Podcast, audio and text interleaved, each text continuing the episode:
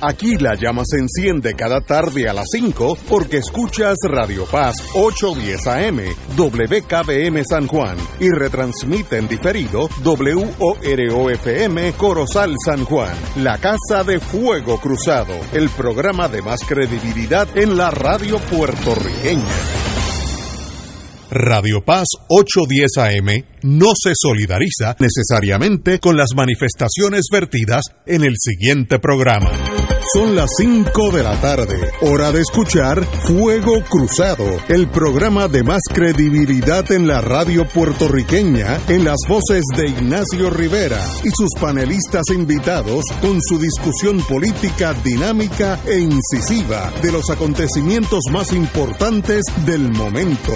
Fuego Cruzado comienza ahora.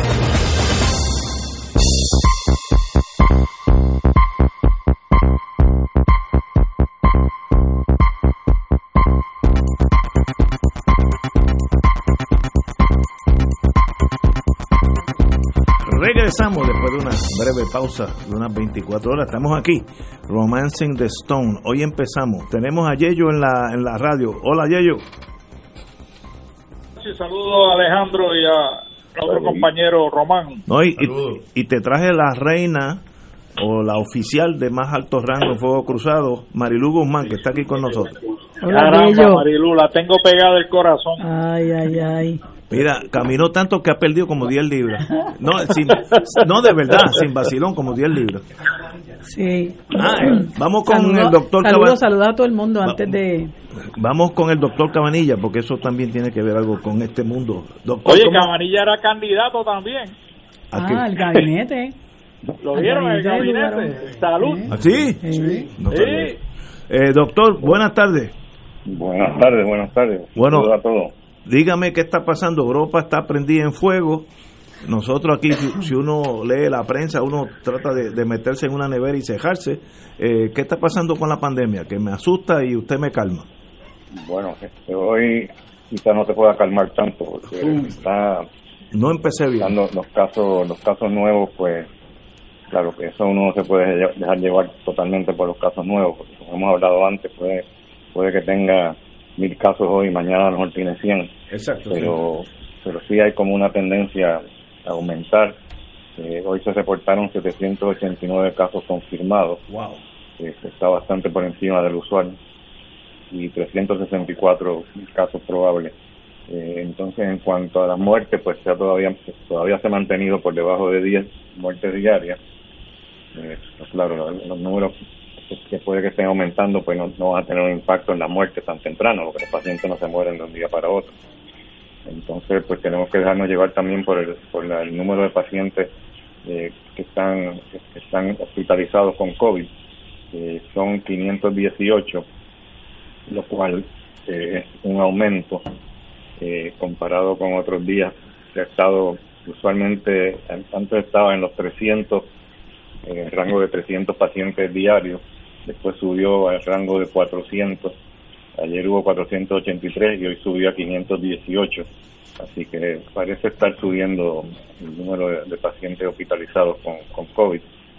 Eh, en cuanto a la utilización de por ciento de ocupación de camas generales pues está en 59%, pero está todavía por debajo del 60%.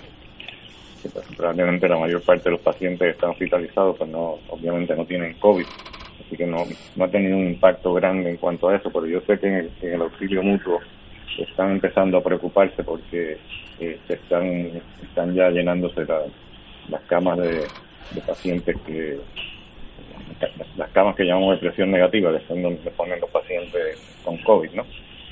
En cuanto al impacto en la unidad intensivo, eh, pues tenemos eh, una ocupación de 65% eh, de, de, de la unidad de intensivo que está por debajo del 70%, que es lo que siempre tenemos pendiente de que no, que no suba sobre el 70%, porque ahí empezamos a preocupar. Pero sin embargo, eh, el porciento de, de camas de la unidad de intensivo eh, que están ocupadas por pacientes con COVID ha subido a 16%. Eh, no es la primera vez que llega al 16%, estuvo, estuvo en 16% también el primero de noviembre. Después bajó a 15, después 14 y ahora subió a 16, así que está más o menos eh, por ahí, pero hay que mantener un ojo a eso para estar seguro de que no se nos va de las manos.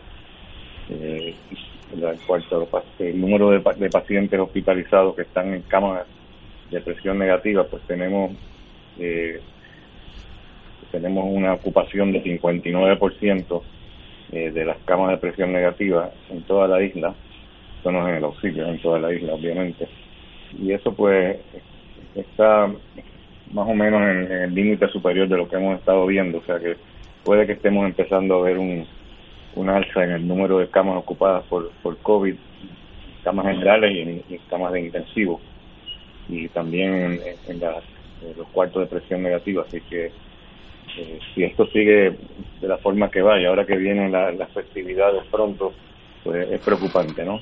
Eh, yo creo que creo que quizás la gobernadora va a tener que hacer algo antes de abandonar la fortaleza, quizás tomar unas medidas eh, restrictivas de nuevo si esto sigue de la forma que va.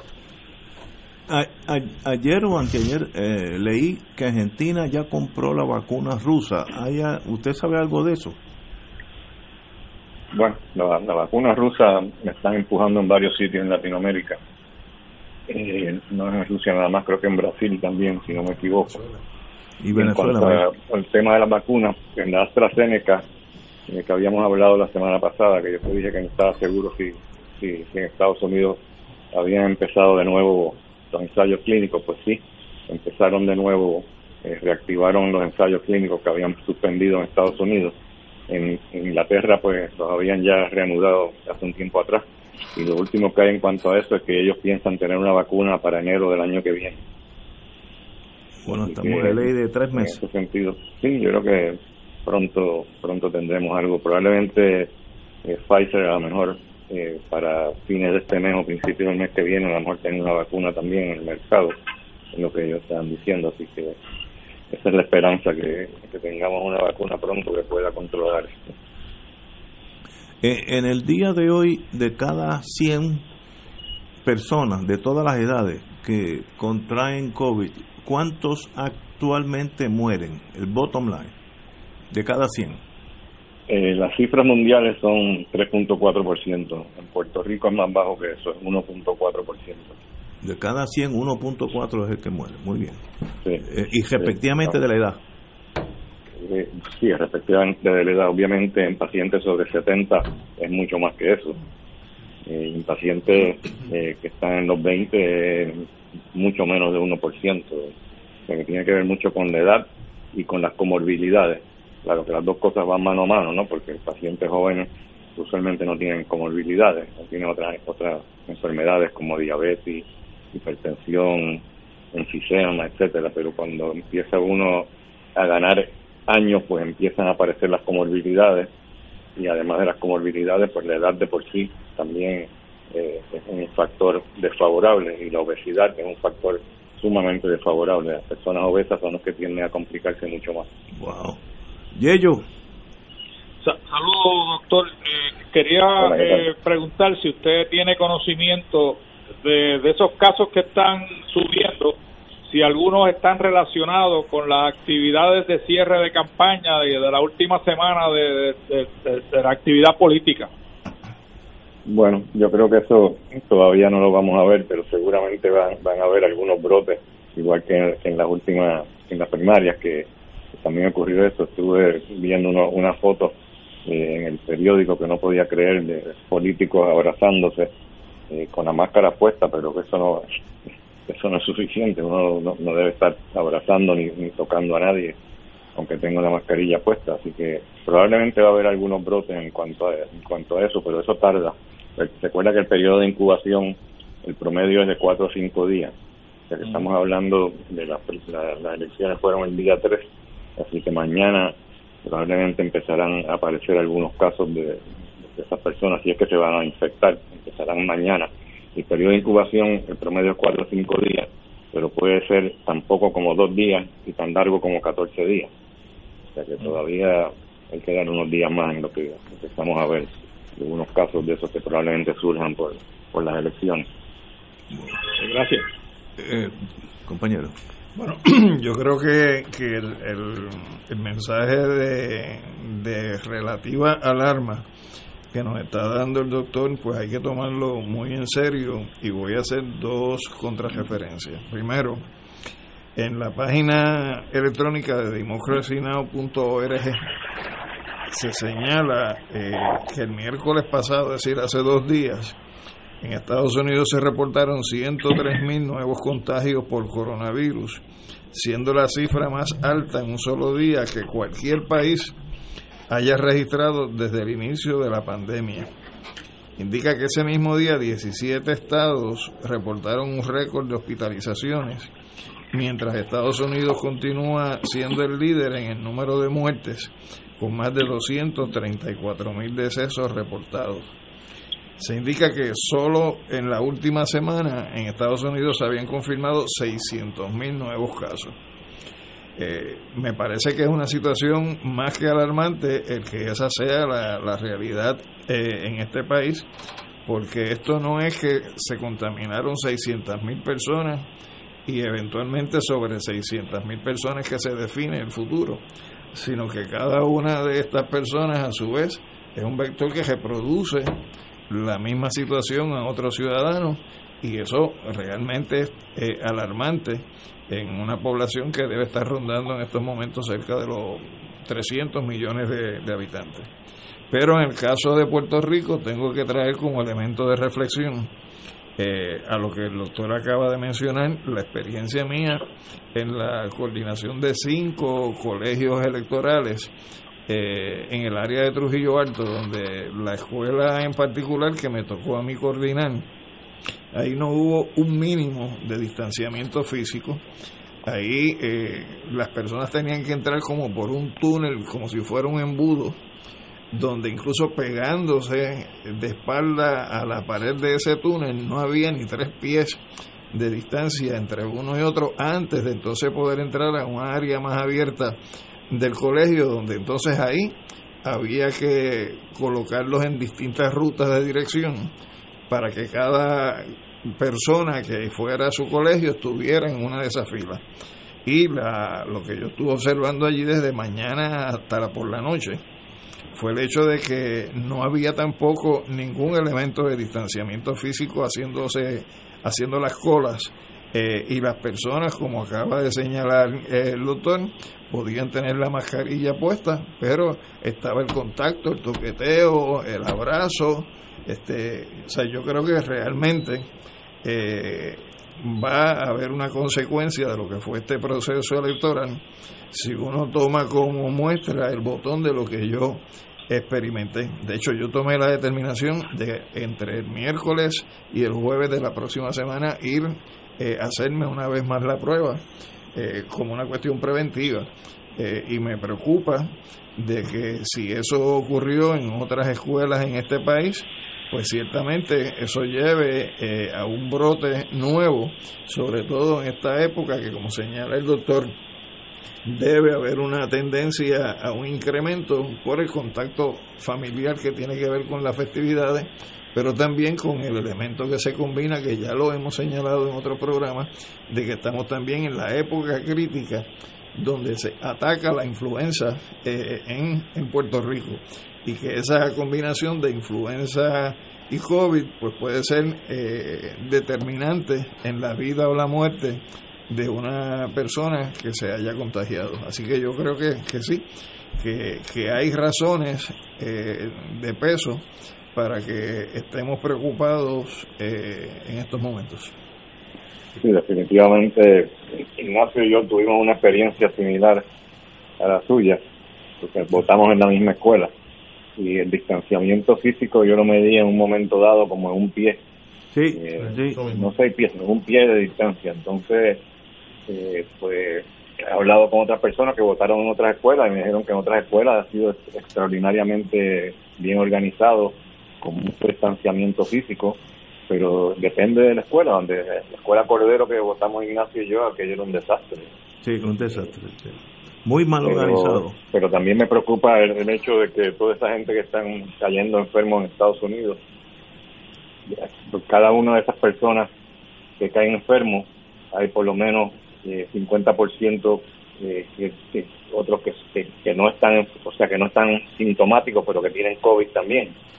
Y entonces esas personas podrían venir como turistas ahora en la época de invierno, nos pueden traer esa enfermedad para acá. Yo no estoy seguro cuán bien está funcionando eso de traer la prueba molecular de Estados Unidos eh, cuando llega al aeropuerto. Yo imagino que eso no, no debe estar funcionando muy bien, que digamos, así que tenemos que estar pendientes porque pueden traer no solamente, como dijo, como dijiste ya, la influenza, sino también el COVID, pueden traer las dos cosas entonces combinación horrible.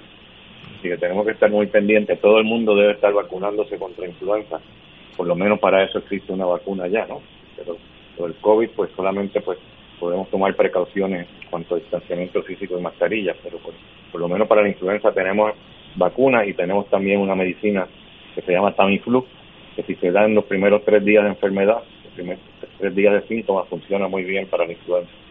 Eso no lo tenemos para el COVID. Doctor, buenas tardes. Ricardo Román de este lado. Saludos a los compañeros de panel. El, el martes pasado, cerca de un millón de personas estuvieron horas, horas, eh, algunos cuatro horas, cinco horas, otros tres, dos horas, pero ciertamente horas haciendo filas para ejercer el derecho al voto. Eh, la experiencia que pudimos observar para ese eh, millón de personas, o doscientas y pico mil que votaron por de otra forma, ¿verdad? El voto en las casas, el voto por correo, pero al menos un millón. Eh, eso, eso evidentemente tendrá, tendrá un impacto sobre el tema del contagio y luego vimos el martes en la noche celebraciones en más de un lugar en donde había abrazos y besos y, ¿verdad? y momentos de mucha alegría, pero eh, eh, inapropiados en términos del tema de distanciamiento social. Eh, hoy es viernes, han pasado apenas tres días. en el plano del manejo de lo que debe hacer una persona que se expuso, en este caso un elector o electora, en este caso un funcionario que, que también se expuso funcionaria, la gente que fue a celebrar, ¿En cuánto tiempo hay que esperar para hacerse la prueba? Bueno, como dije ahorita, el periodo de incubación, el promedio es 4 a 5 días. Así que hacerse la prueba antes de 4 o 5 días, eh, la, probabilidad es alta de que va a dar negativo. Eh, hacérsela a los 5 días, pues ahí captura eh, más o menos 50% de, de los casos.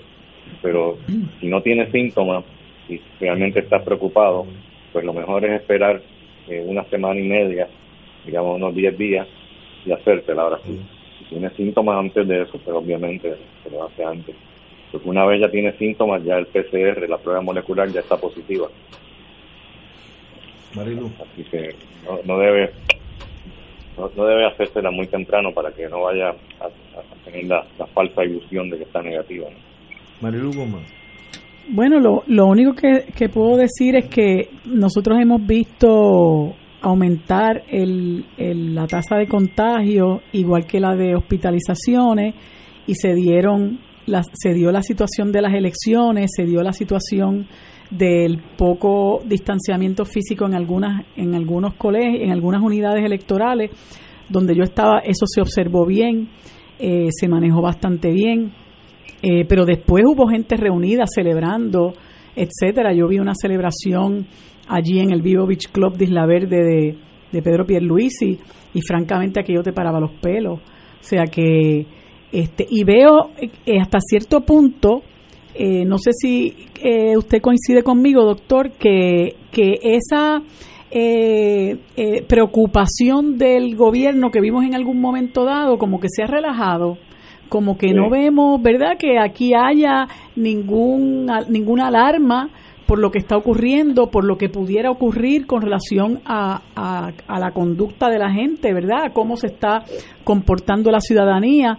Así que, bueno, nos toca a los que, a los que somos más conscientes, ¿verdad? Que estamos, como quien dice, por, nuestro, por nuestra cuenta, tomar las, las medidas, ¿verdad? Para protegernos nosotros, para proteger a la gente con la que compartimos, porque no hay duda de que hay un montón de gente que se está comportando como si nada estuviera pasando y eso de verdad que es bien preocupante. Es correcto, antes como que había más conciencia, la gobernadora como que estaba más pendiente de todo, pero como que últimamente se ha relajado todo y no, no he visto ninguna ninguna actividad. Me preocupa que mañana también, todavía no es Thanksgiving, pero mañana yo estoy seguro que mucha gente va a estar celebrando la, la derrota de Trump. Empezando por mí. Si, si yo voy a coger COVID es mañana. No voy a seguir la, lo de seis pies, no voy a hacer la mascarilla, me voy completo por encima de los gandulos, como dicen en adulta. Y, el toque de queda desapareció. No, a partir de las 10 de la noche, el martes no había ningún tipo de limitación de movimiento, ninguna. Hoy aquí, recibo un mensaje de Cagua que es importante. Servicarro pruebas gratis de COVID-19 martes entrante 10 de noviembre de 9 a 3 de la tarde. Complejo deportivo Ángel Oberrío en Caguas. Así que el que esté por allí de 9 es una excelente iniciativa que debería replicarse en otros tengo una última pregunta doctor. Hay varios países estoy partiendo de la premisa que no están totalmente locos que están probando la vacuna rusa no sería bueno alguien así con mucha iniciativa como ustedes en el auxilio mutuo pedir mil vacunas rusas y buscar mil, bueno. mil, bueno, tendría que buscar 999, yo soy el primero, y, que, y, y, y nos la jugamos. Pues, bueno, eso, eso tiene sus problemas. Y recuerda que nosotros no somos un país independiente y dependemos del FDA.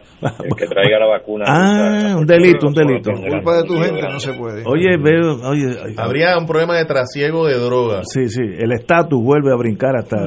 Pero con el permiso del Departamento de Estado, que estoy seguro que estarían más que contentos de permitir que Rusia nos vendiera vacunas. El Departamento de Estado de donde Estados Unidos. De Estados Unidos, el único que es, el de aquí es una oficina, así que eso no es. Doctor, como siempre, un privilegio eh, hablamos el lunes a ver si todavía estamos en, ganándole o perdiendo ante la pandemia. Muchas gracias por su atención. A sus órdenes. Buen fin de semana. Gracias, Gracias. Vamos, vamos a una pausa y empezamos con el programa ya en las trincheras de la política con Fuego Cruzado. Fuego Cruzado está contigo en todo Puerto Rico. Seguimos con las más conectadas. Yo estoy al día. La MMM FlexiCard me da 145 pesos al mes para pagar y resolver. A mí, MMM me paga un teléfono con todo ilimitado para hablar con mi médico. Y las dos tienen MMM Conectado Platino. Beneficiario de Medicare Platino. MMM cuida tu salud y tu bolsillo. MMM Healthcare LLC es un plan de cuidado coordinado con un contrato Medicare Advantage y un contrato con el programa Medicaid de Puerto Rico. La afiliación en MMM depende de la renovación del contrato. El municipio de Carolina quiere que te protejas y que te alerta para evitar el contagio al COVID-19. Evita las multitudes y las reuniones con personas que no viven contigo. Establece seis pies de distancia de otras personas. Cubre tu nariz y boca con una mascarilla cuando estés fuera de casa. Lávate las manos con agua y jabón y desinfecta las áreas que tocas con frecuencia. Llama a la línea confidencial de ayuda a ciudadanos positivos de Carolina al 787-701-0995. Porque te queremos saludable, edúcate, protégete y evita el contagio. Autorizado por la Oficina del Contralor Electoral 2.6 millones de autos en Puerto Rico, algunos de ellos con desperfectos.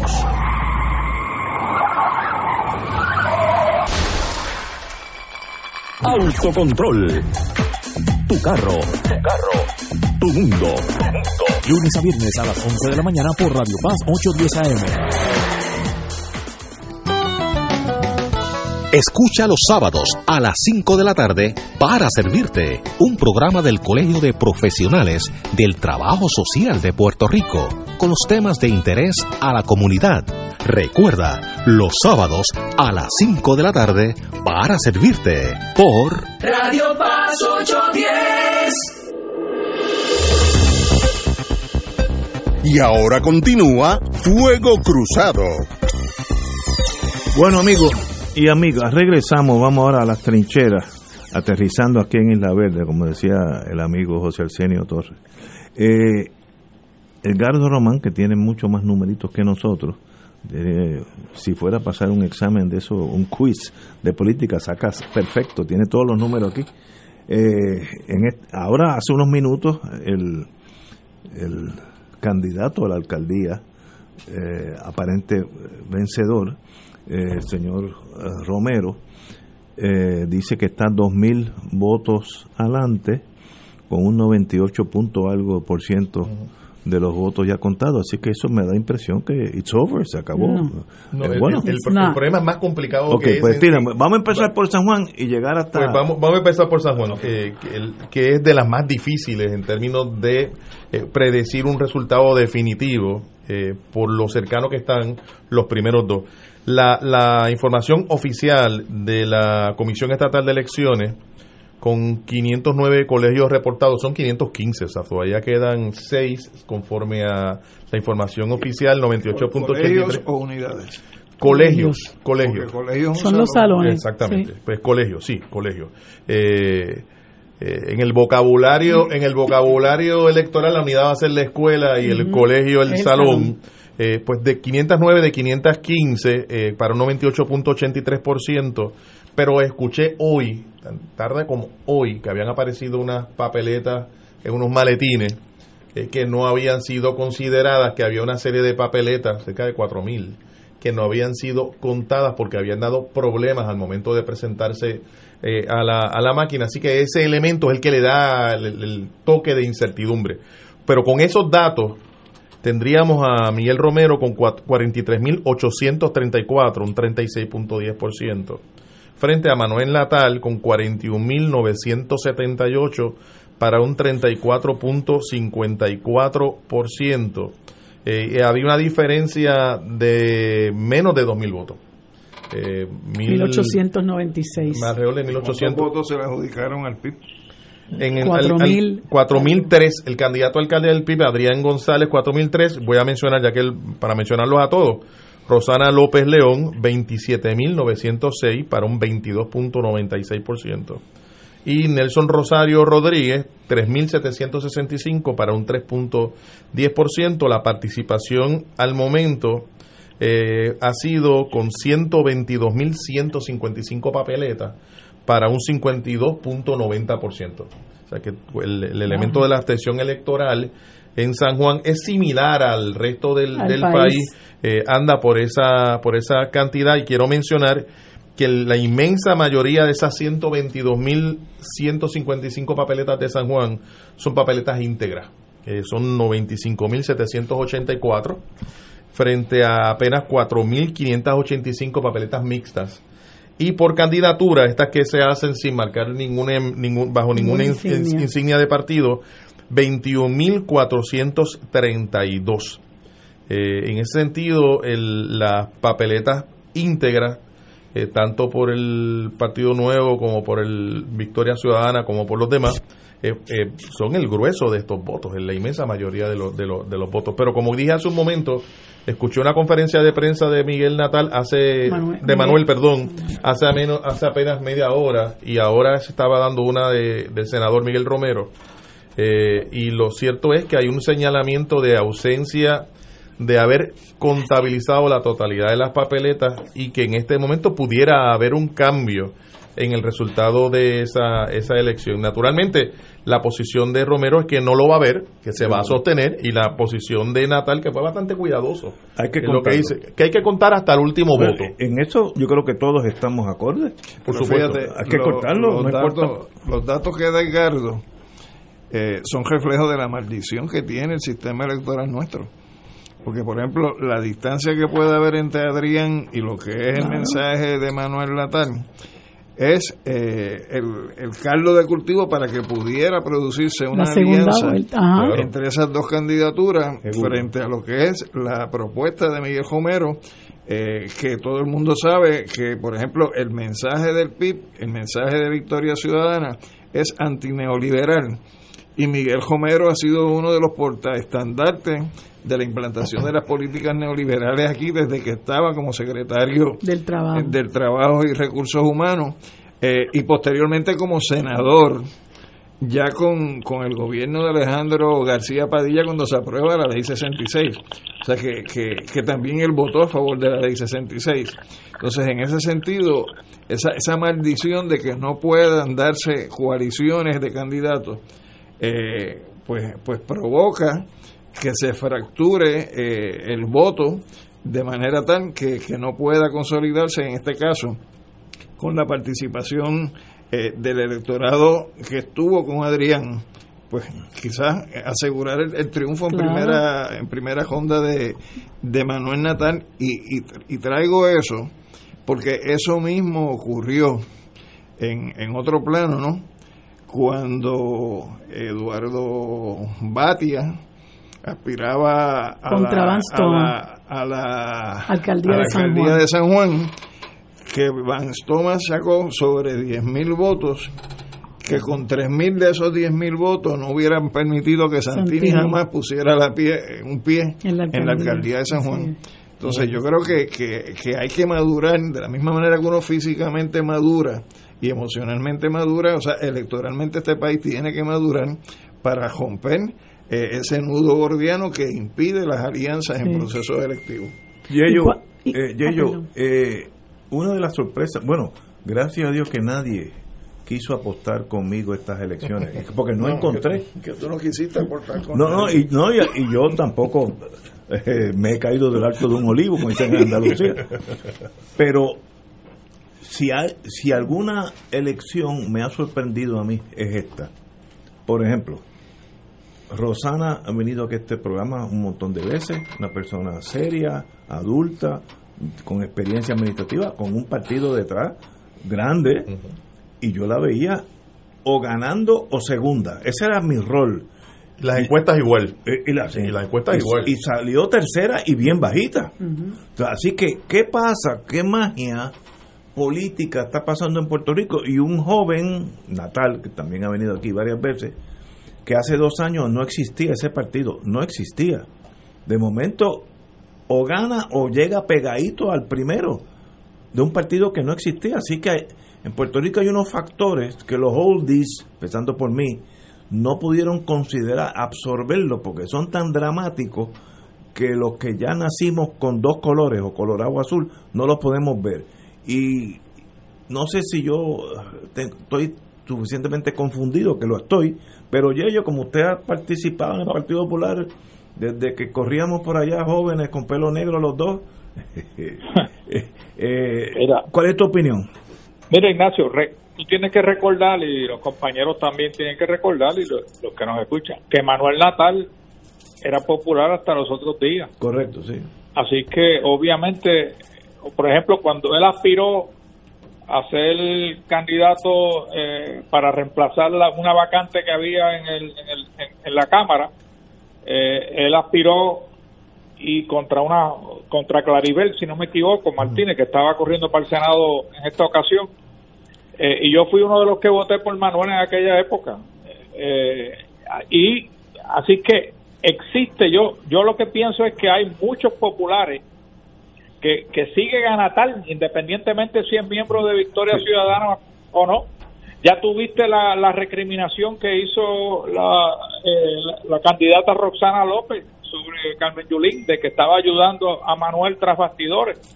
Así que recuerda que, que esa, esa, ese apego con, con Manuel no necesariamente se corta de un día para otro, independientemente si se va en otro partido, particularmente como está la política en estos días. Así que ahí posiblemente cogió un grueso de esos votos más todos esos jóvenes y esos nuevos miembros de Victoria Ciudadana. Así que si tú añades, sumas todo eso, eso ese es el resultado que tenemos. Pero en cuanto a la elección de Miguel Romero, hay una, para mí, por lo menos hay una sospecha.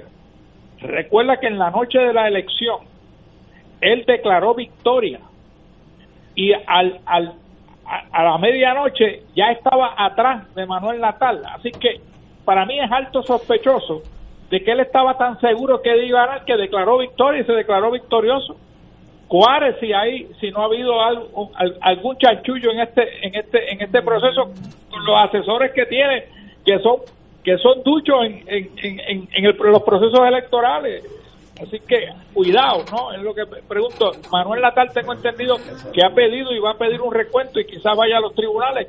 Yo creo que hay que hacer el recuento y contar los votos de nuevo. Bueno, yo creo que nadie está en contra de un recuento. La ley, si hay duda de lo, lo que, pasa es que la ley lo, lo limita, ¿no? a, a Al medio por ciento. medio por ciento.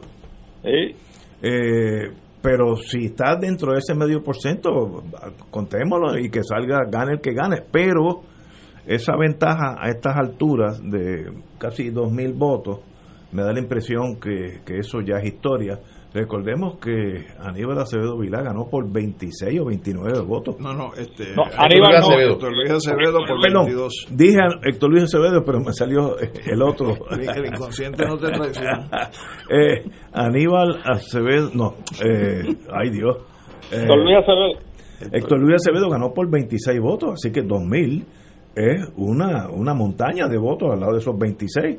Ahora, ganó o no ganó, lo, lo importante, lo que dijo uno de ustedes, es el fraccionamiento de la oposición. Y entonces el Partido Nuevo, aunque bajó en votos absolutos, como los otros se dividieron en cuatro cantos, pues volvió y ganó. Eh, la gobernación y San Juan, que, es la, la ciudad importante. Per- perdieron 254 mil votos en relación con la última elección para la candidatura a la gobernación. No. El 254 mil votos. Cuando tú comparas el resultado de, de Ricardo Rosselló en el año 2016, fueron 660 mil 510 votos, 41%. En esta, Pedro Peluisi, si bien es cierto que aparece al frente, tiene cuatro- 405.648. Cuando uno usa la, la resta aritmética, estamos eh, reconociendo que se perdieron 254.862 y se bajó casi 9 puntos porcentuales eh, en términos del apoyo. O sea, rea- realmente eh, el- el- la reducción que se da en el Partido Nuevo Progresista es significativa e importante, pero el Partido Popular también lo fue. No, el Partido Popular está El, el agonizante. Partido Popular pierde 225.240 votos entre el 2016 y el 2020. Cuando uno trae datos del Partido Nuevo Progresista y se remonta al 2008, que es un momento como récord, eh, eh, Pedro Pierluisi, que en ese momento entiendo que era candidato a comisionado residente con eh, En el Fortuño, 2008 con Fortuño. con Fortuño, sacaron sobre un millón de votos y de momento ahora aparece con 405 mil votos. O sea, la reducción de un 53% en el 2008 a, a un 47.13%, me refiero al PNP, en el 2012 a un 41.8% en el 2016, ahora baja a un 32.90%. Es una línea Por eso, por eso es que de- ya de tú no puedes hablar de partidos de mayoría. Por eso, sí. Aquí todos los partidos son de minoría. Cierto. Y por eso se plantea una vez más la pertinencia y la necesidad De la segunda si vuelta. uno quiere que realmente gobierne un partido mayoritario, tiene que haber una segunda vuelta. Pero, pero, pero, pero, aguanta, vamos a hablar política ahora. La segunda vu- vuelta, el Partido Nuevo tiene que oponerse tenazmente, porque es el único partido de derecha. De No, derecha. tiene- tiene- tiene Bueno, ayudante, pero tiene uno, uno, tiene uno. Pero aguanta, aguanta. Ok. Tiene un si vamos a una segunda vuelta y se gana como se ganó esta, se une el Partido Popular, Victoria Ciudadana, eh, ¿cuál es? Me falta el, El PIB. PIB. Y le ganan, al, al- Eso, el PNP nunca pero- podría ser. Pero bajo ese análisis, si hubieran ganado los populares, me estarías diciendo que los populares son los que se van a oponer a la segunda vuelta. No, no, es que- Y yo lo que digo es que aquí el, el criterio de qué es lo bueno Ah, bueno, eso no otro- puede ser lo que No, le convenga al partido, sino lo Eh, que le convenga eso a la país, democracia claro. y al país. estipulado, pero como yo conozco los muchachos que van a estar a cargo de Bueno, eso. de la misma manera que ahora se habla de que existe un partido progresista popular, porque ya entre ellos se están juntando para repartirse el bizcocho en Cámara y Senado. No, de, de verdad que de verdad que es este yo digo que este proceso nos puede tomar unos verdad un tiempo En absorber, en, en entenderlo. no y en, y en y en analizarlo y evaluarlo porque todo depende de cómo se, se mire, ¿verdad? Yo creo que hay muchas victorias en el proceso. El discurso a favor de derrotar el bipartidismo sin duda caló en la gente. La gente eh, estaba, estaba hastiada, ¿verdad? Quizá no logramos los resultados que queríamos porque uno aspira a lo más, ¿verdad? Pero esta, esta transformación que se ha dado de la Asamblea Legislativa, que era uno de los objetivos que teníamos, por lo menos en Victoria Ciudadana, de contribuir a que se transformara la Asamblea Legislativa, yo creo que se, se en gran medida se logró porque tener cuatro legisladores eh, por acumulación, una legisladora por distrito que está a 22 votos de Juan Oscar Morales, eh, pues me parece Talante. que es una hazaña. Talante. Pero Sí, cuando Prado vemos ahora. ¿Ah? Prado está adelante en este momento. Exacto, por 22 votos. Pero cuando tú ves lo que está haciendo el Partido Popular, de ya estar reunido en caucus y decidiendo quién va a ser el portavoz o el presidente de la Cámara y quién va a ser el, el vicepresidente y quién va a ser... O sea, cuando tú empiezas a ver eso y ves los personajes involucrados, nada más y nada menos que Tatito Hernández, que, que es, este, yo hubiera preferido, ¿verdad? Mil veces que, que estuviera ahí Vega Ramos, que decidió cambiar al Senado y lamentablemente no lo, no lo, no lo logró. Digo lamentablemente porque yo le tengo un gran aprecio a Luis este, pero cuando tú ves que las personas que ellos, que ese caucus, escoge para que dirija los destinos de la Cámara, tú dices, pues esta gente no aprendió nada. O sea, ahí no hay cambio ninguno. Imagínate, Tatito Hernández, Roberto Rivera Ruiz de Porra, que era el que le hacía cheerleading a, a, a Jaime Pereyó. Y cuando se le pedía la, la, la renuncia a Jaime Perello por el escándalo de Anaudi Hernández y el, y el famoso eh, cuadro telefónico que nunca funcionó. Uno de los que estaba este, eh, tras de Perello era en todo momento Roberto Rivera Ruiz de Porras, que ese señor no compone nada en la legislatura. Connie Varela es otro de, ese, de esa cofradía. ¿verdad? Que, que, creo que está pasado de, abandonar la legislatura porque son personas que en el medio de este eh, de esta corriente de renovación eh, son este, las notas discordantes. Y pues me, me, me, me apena que con esa decisión del caucus ellos demuestren que, que, están contracorriente, que no han aprendido nada y que ellos pretenden seguir con la misma mentalidad anquilosada de siempre, este, y que como decía alguien, no recuerdo alguien en, en las eh, redes escribía, que tienen que reunirse los de los partidos emergentes, por así decirlo, porque hay que establecer unas estrategias para, para empezar a, a, enfrentar, ¿verdad? Esa, esos contubernios que no hay duda que lo que pretenden es adelantar unos intereses que no son los intereses que quiere adelantar el país. Pero ahí hay que tomar en consideración, y perdona que te interrumpa, Marilu, que el que preside la conferencia legislativa de cada partido es el presidente del partido. Por lo tanto, que se esté dando eso eh, y que esté pasando por debajo de Hadar, de quien todavía es el presidente del partido, que se supone que sea el que ejerce el liderato, lo que demuestra que tampoco lo está ejerciendo. Tampoco. Entonces, en ese sentido, este, hay una responsabilidad grande de esos personajes o personeros que tú mencionas. Pero ¿dónde está el liderato de, de quien tiene el rol de imprimirle conducción a su partido político. Entonces, me parece que, que yo puedo entender que quizás esté lastimado por el resultado de las elecciones, pero es su partido y él sigue siendo el, líder. Claro, tiene que asumir el liderazgo aunque esté pues lastimado. claro que sí. Y se está repartiendo la presidencia de la Cámara y todavía no hay determinado que van a tener mayoría. Bendito. vamos a una pausa y regresamos con Yello Ortiz. Fuego Cruzado está contigo en todo Puerto Rico. Marta o Moraima, ¿quién tiene el mejor plan? Yo pago cero en medicamentos. ¿Y tú, Moraima? Yo, cero comprado en dental. ¿Marta? A mí me dan 90 pesos en OTC. y a mí 5 mil en dental. Ambas ganan con MMM Elite, el plan que cuida tu salud y tu bolsillo. Llama y oriéntate. MMM Healthcare LLC es un plan HMO con un contrato Medicare. La afiliación en MMM depende de la renovación del contrato. La tecnología avanzada al cuidado de su salud tiene un nombre. Advanced Imaging Interventional Center. Siempre con innovadores servicios en radiología diagnóstica y un personal certificado brindándole confiabilidad con resultados más certeros en todas sus pruebas. Ofrecemos MRI, tomografía computadorizada, angiografía digital, neuroradiología, sonografía y ahora con nuestro nuevo servicio avanzado de PET-CT para pruebas de alta eficiencia. Advanced Imaging, edificio Arturo Cadilla, Centro Médico San Pablo Bayamón, 269-2442. Cada sábado de 9 a 11 de la mañana tendrás un encuentro con De Frente con la Verdad, donde se discuten asuntos que tocan de cerca la actualidad en todas sus perspectivas, las historias que afectan a tu diario vivir, estos y otros temas analizados desde el punto de vista evangélico. De Frente con la Verdad, todos los sábados de 9 a 11 de la mañana por Radio Paz 810.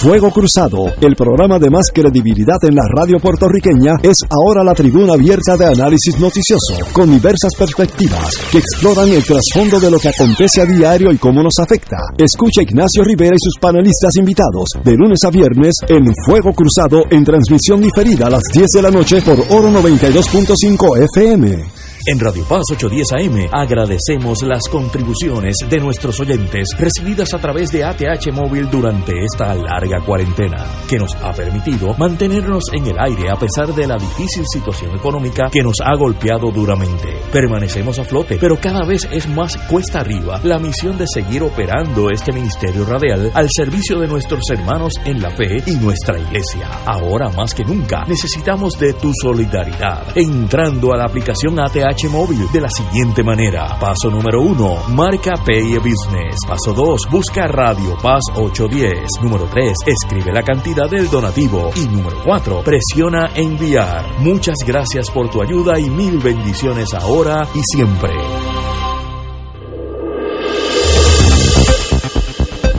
Y ahora continúa Fuego Cruzado. La pausa, Yello, te voy a hacer una pregunta. Estábamos pensando todas las razones que pudieran existir para el Partido Nuevo enfrentarse a una calamidad política electoral. Este cuatrenio.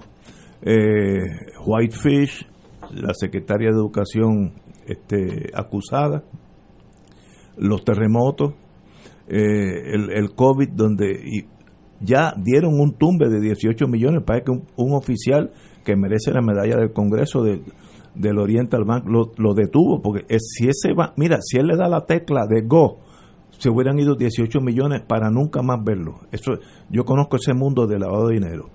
Eh, los sueldos tipo Kuwait y Emiratos Árabes en la Cámara y los Senados, eh, un gobernador que votó el pueblo. Y los acusados. Sí, acusado. Y con todo eso gana, pues. ¿Qué ángel tiene el, el Partido Nuevo? ¿Qué, ¿Qué le pasa? Que siempre gana. Aún perdiendo votos en cada elección, vuelve y gana. ¿Qué le, o, es que el Partido Popular ya no es contrincante? Y ellos. Bueno, no, es que no sea contrincante, yo creo que todos los partidos son contrincantes. Lo que sucede es lo que tú has dicho siempre en este programa, y es que el partido PNP, el Partido Nuevo Progresista, es el, es el, es el mayor partido de Puerto Rico, nos guste o no nos guste, ¿no? Eh, obviamente a, a, mí no me gusta porque se salen con la suya toda, todos los, todos cada cuatro años. Ah, y la pregunta que uno se tiene que hacer, ¿dónde están todos esos estadistas eh, que son honestos, íntegros y decentes? Y pregunto yo si siguen votando por el Partido Nuevo Progresista. Y la, y la respuesta en algunas ocasiones es que sí, en otras ocasiones es que no. Y ellos estaban tan conscientes de eso, de que se inventaron lo del plebiscito, que saben que eso es lo que arrastra a los estadistas, la ideología, para traerlos a votar. Aún así, hay una hay una gran eh, la, la, la, participación bajó en términos eh, como estaba diciendo Román hace un momento uh -huh. dado eh, y, y, entonces también uno se tiene que preguntar qué pasó en el plebiscito fíjate Ignacio. En el plebiscito y, y, y, y, y levanto esto porque un amigo mucho que sabe mucho de esto más que yo un, un científico político profesor de la Universidad de Puerto Rico me antes del programa me mandó un correo electrónico diciendo que en, en, en había una señora diciendo que en, en, le habían enviado más de una papeleta para el plebiscito en el, en el, en el sobre que llegó de la Comisión Estatal de Elecciones. Entonces, y tú te tienes que preguntar, en el plebiscito el no, que diga el sí, sacó por lo menos lo, en la noche de las elecciones 592.439 votos y el compañero Román dijo que, que los votos ahora de Pierluisi eran 400.005. ¿Y dónde, de dónde salieron los demás votos para el plebiscito? O sea, ¿dónde está la diferencia? ¿Cómo se, cómo se llega a esa diferencia? Pues hay, hay algo raro ahí, ¿no? Eh, este, porque no todos los populares se vaciaron por el sí, yo sé de algunos, pero no todos. Así que esta elección, a mi juicio, hay una serie de irregula- irregularidades que, que no tienen contestación, por lo menos hasta ahora. Eh, no sé qué, qué más añadir, este, Ignacio. Sí, sí, yo, yo estoy perdido, pero no hay duda que es sorprendente que el PNP haya repetido en estas elecciones, a menos que ya no haya competencia. Eh, yo veo poco a poco Victoria Ciudadana empezando a crecer como el potrito que empieza a, caminar por el- y, y uno desde, desde que nace uno se da cuenta que, va, va a ser un paso fino. Veo Victoria Ciudadana creciendo, un partido de gente joven en los 30, la gran mayoría, y ya están ahí compitiendo con, con- con el Partido Popular y, y en algunos, algunos renglones le ha- ya le está ganando. Eso es bueno para el país, yo creo que sí, el, el cambio es lo único eh, estable en, esta, en, en el mundo nuestro. Oye, Ignacio, lo, lo otro que hay que decirle es que Tatito Hernández y el, y el grupito que le dieron un golpe de Estado a Charlie en la reunión que hubo hoy, esta tarde, en el Partido Popular, tienen que andar con cuidado porque el, ma- el Partido Popular todavía no tiene mayoría en la No Cámara. Eh, y segundo, si los partidos emergentes, los representantes que salieron en la Cámara, se unen al PNP, que serían lo que llaman en inglés un strange bedfellows, pero se da en la política, eh, pudieran ponerle eh, eh, un- un obstáculo eh, a Tatito Hernández y a, y a su, y a su y a su grupito, ¿no? Mira, yo yo me gusta la naturaleza y veo estos programas de África. ¿Tú has visto cuando no cuando esos leones se leonas que son las cazadoras se, se agachan para que las cebras no las vean y de momento alguien da una señal y salen esas leonas detrás de la cebra que se siente una carrera a muerte, literalmente a muerte. Y esos esas leonas brincan por encima de árbol, lo que sea, para llegar a la cebra.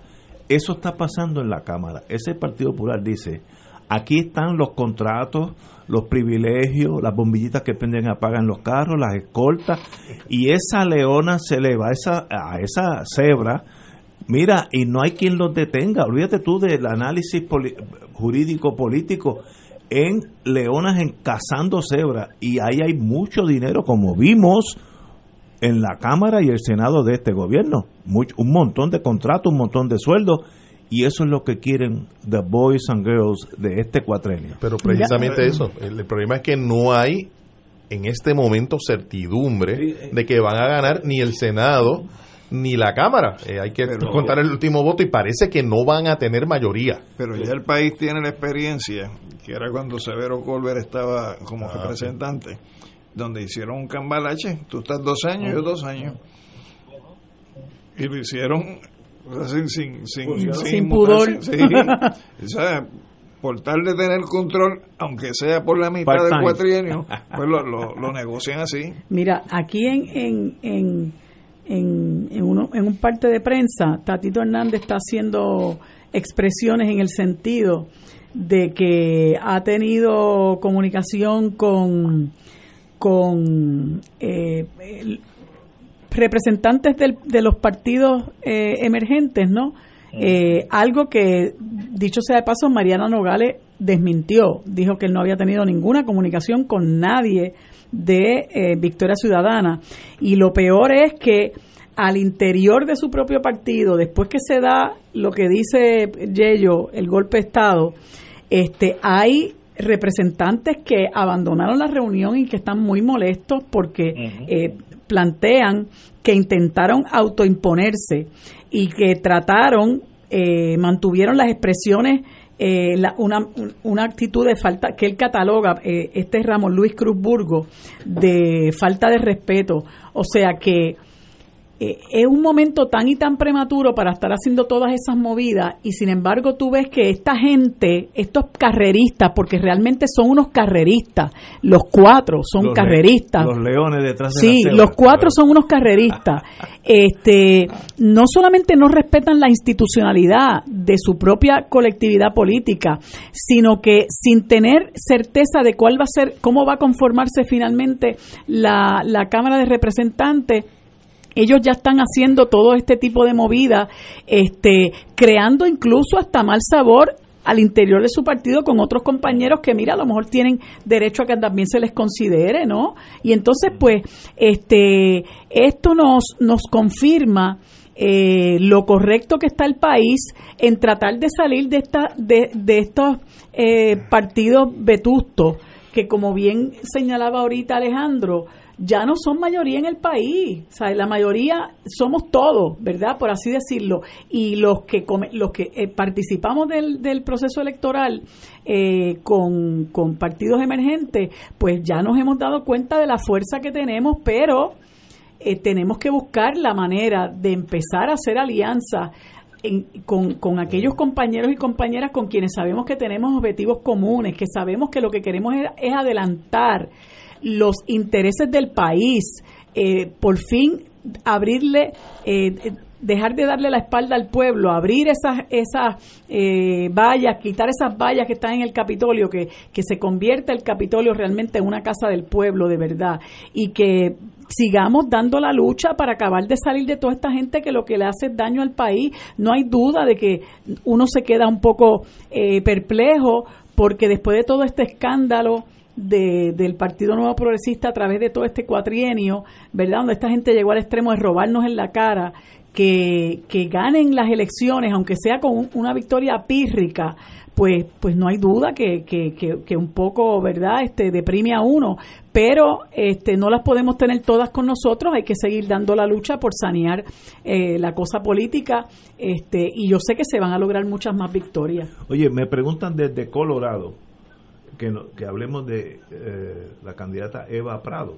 Eh, ¿Quién sabe algo de...? Pues ella estaba por 22 votos adelante, ¿por qué pero salió ¿Por qué distrito? por qué? el precinto 3 Toma, ahí de San. Juan. Tenemos el los datos precinto aquí. 3 de San Juan. De, Pero representante. sí, representante a la Cámara por el precinto 3 de San Juan, que dicho sea de paso, este, yo tuve la oportunidad de caminar con Eva varias veces por el precinto 3 de San Juan y creo que ayer Nadal este, dijo algo con lo que yo coincido, que es el más precinto pobre. más pobre de todo San Juan. Sí. Y yo, sin saber lo que él opinaba, le comentaba a los compañeros que a mí me daba grima las condiciones de ese precinto 3. Una cosa ¿Qué, qué área es esa? pues eh, ahí está la 65 65 Infantería, ahí. Country Club, Villa Prade, Ajá, ok. este Hill Brothers, Parcela Falú, Ahí llega hasta la hasta la hasta coli- la colindancia con, con Carolina y entonces bajando hasta la colindancia con el precinto 2, que es ya pasando el pueblo de Río Piedra. Así que toda esa franja, ¿verdad? Que te cubre este Villa Prades, Parcela Falú, este Park Gardens, todo eso, Venus Gardens, todo eso es precinto 3. Eh, Entonces, perdóname, que estabas preguntando De la Eva situación. Ella está a 22 votos por encima de, de Juan Oscar Morales, Juan pero entonces ahorita, pues hay una eh, que es No, PNP. PNP. Es PNP. Ujú. Es el que presidió las vistas de la Sí. Comisión de Salud. Este, ella estaba ahorita dando unas declaraciones en, para primera hora donde ella decía que ella había hablado con unas personas de una comunidad particular que se llama El Retiro, que yo también la visité con ella, es una, un hogar donde hay eh, eh, personas de la, de la tercera edad que había personas que fueron donde ella decirle que habían votado por ella y no aparecen en las actas como habiendo votan- votado, incluyendo una que ella entiende que es su funcionaria de colegio. Así que este pues ella hizo unas declaraciones bien fuertes en el sentido de que ella va a ir hasta las últimas consecuencias y si tiene que ir a los tribunales pues lo hará, ¿verdad? Claro. Pero aparentemente hay su su cosita ahí un poquito tenebrosa. Y, y es importante para esta persona que se comunica contigo desde Colorado, Sí. que no sé si es que no sabe quién es Eva.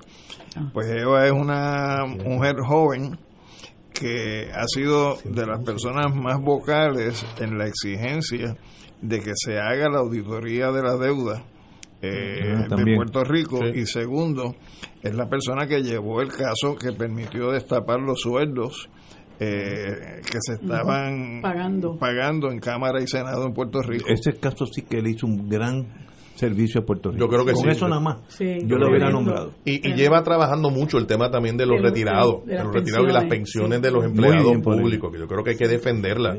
Personas que han dedicado su vida al servicio público y ahora en el momento que más necesitan de esos ingresos los ven amenazados eh, y los colocan en una situación de mucha vulnerabilidad. Porque yo duda. creo que Victoria Ciudadana es fascinante.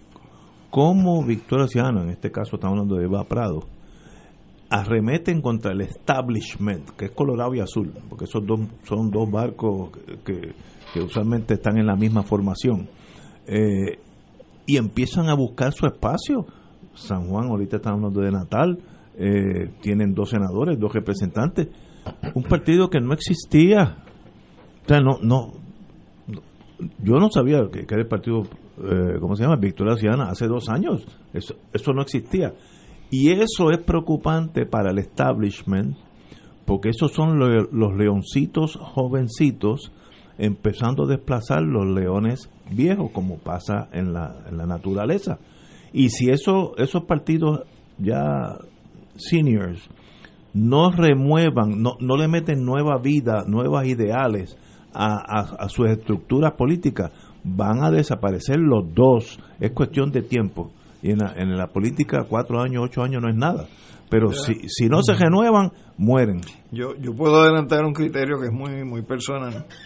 Y es que yo creo que si tú tomas y colocas en una balanza eh, lo que es el programa del Partido Independentista y el programa de Victoria Ciudadana, vas a encontrar muchos elementos en común.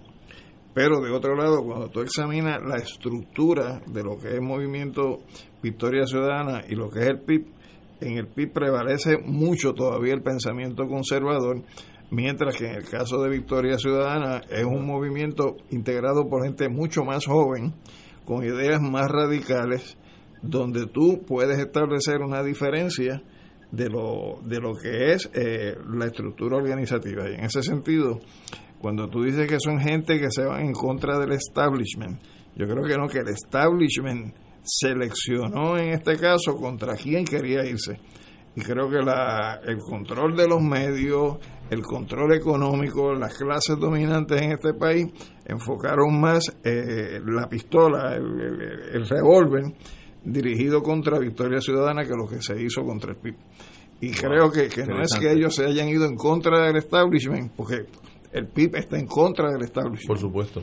Pero en este caso el establishment fue selectivo en contra de quién se iba a tirar y por eso Pero- la campaña de descrédito que se hizo contra sus principales dirigentes, que todavía hoy la siguen haciendo. Vio- lo vio como una amenaza mayor a- al Ah. control de, de, de los procesos políticos, Bueno. ¿verdad? Y del andamiaje político. Te- Tenemos aquí una pausa, son las 6 de la tarde, regresamos con, vamos a hablar del PIB, que el PIB es, eh, Tengo datos, tengo datos. multiplicó por 5 o 6 sus votos. Cinco la candidatura de Dalmau, por tres la candidatura Wow. de partido. Vamos a una pausa, amigos.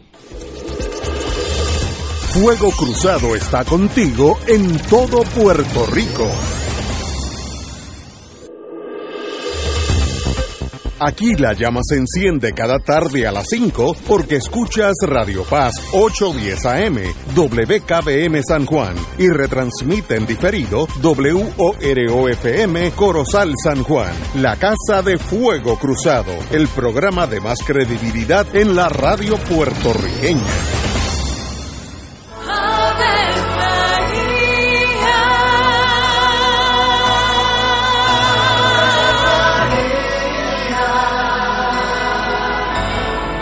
El ángel del Señor anunció a María. Y ella concibió por obra del Espíritu Santo. Dios te salve María, llena eres de gracia, el Señor es contigo. Bendita tú eres entre todas las mujeres, y bendito es el fruto de tu vientre Jesús. Santa María, Madre de Dios, ruega por nosotros pecadores, ahora y en la hora de nuestra muerte. Amén. He aquí la esclava del Señor. Hágase en mí según tu palabra. Dios te salve María, llena eres de gracia, el Señor es contigo. Bendita tú eres entre todas las mujeres, y bendito es el fruto de tu vientre Jesús. Santa María, Madre de Dios, ruega por nosotros pecadores, ahora y en la hora de nuestra muerte. Amén. Y el Verbo se hizo carne. Y habitó entre nosotros. Dios te salve María, llena eres de gracia, el Señor es contigo.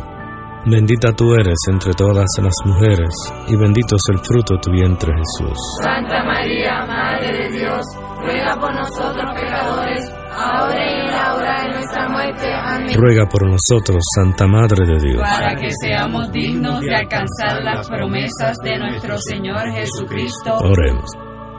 Derrama, Señor, tu gracia sobre nosotros, que por el anuncio del ángel hemos conocido la encarnación de tu Hijo, para que lleguemos por su pasión y su cruz a la gloria de la resurrección, por Jesucristo nuestro Señor. Amén. Gloria al Padre, al Hijo y al Espíritu Santo. Como era en un principio, ahora y siempre, por los siglos de los siglos. Amén.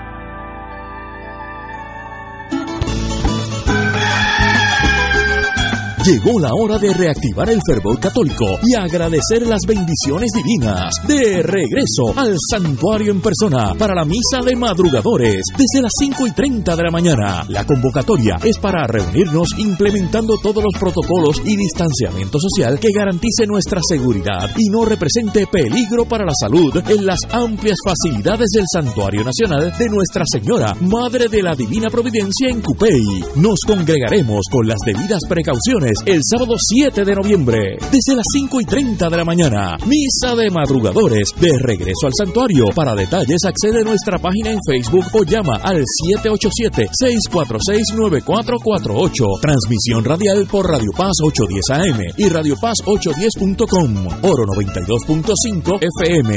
Radio Oro FM.com. Y ahora continúa Fuego Cruzado.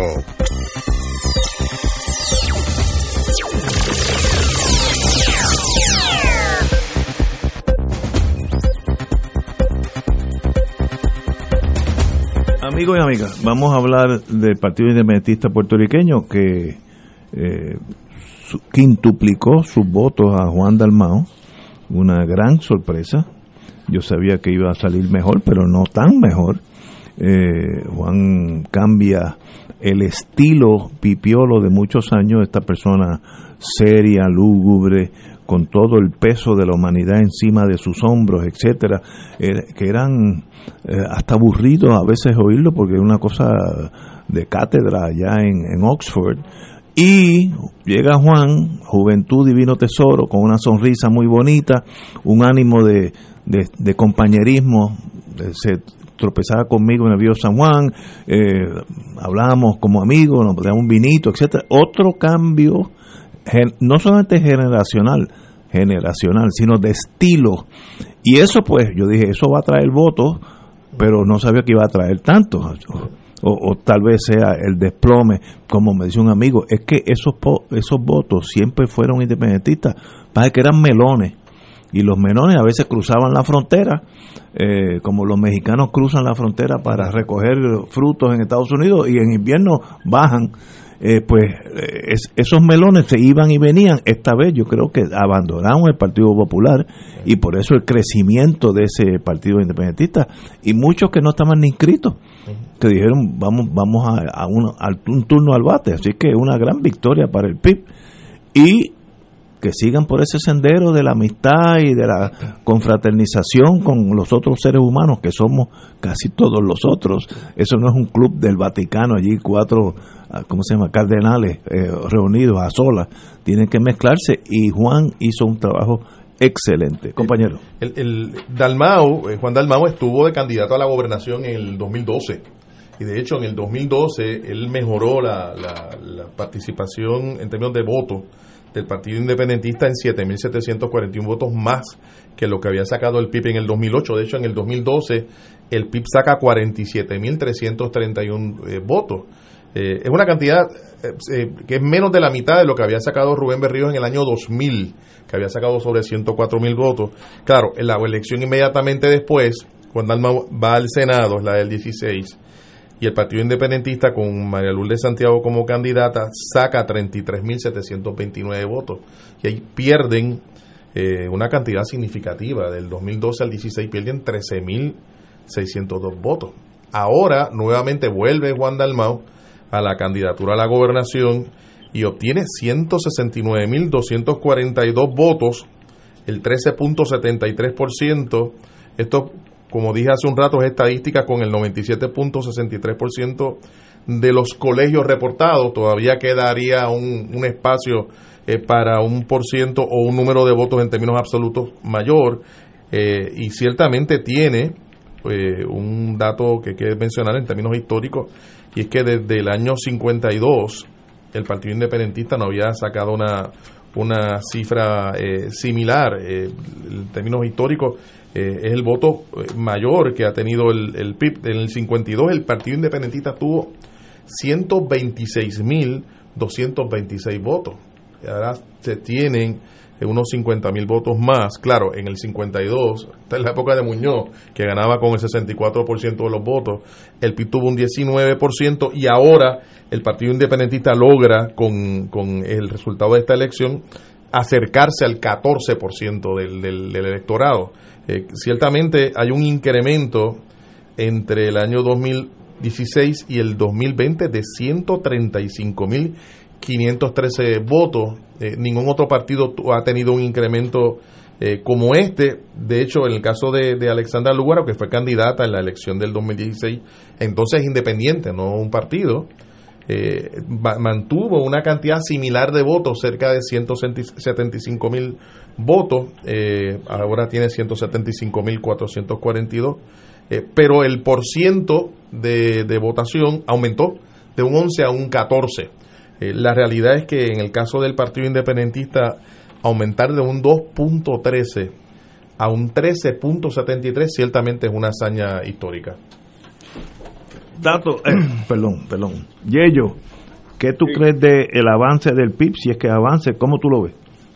No, yo lo, yo lo veo como un avance sumamente impresionante. Y, y yo creo que, que Juan logró llevar el mensaje que yo creo que hubo obviamente un cambio de mensaje de las elecciones anteriores a esta. Y, y, yo creo que el mensaje de él es que mira nosotros lo que vamos es administrar la colonia. Eh, sí somos independentistas y vamos a seguir peleando por la independencia pero la Puerto Rico no se convierte en una independencia o en una república el día que yo jure el, el, el, 1 de, el 2 de enero.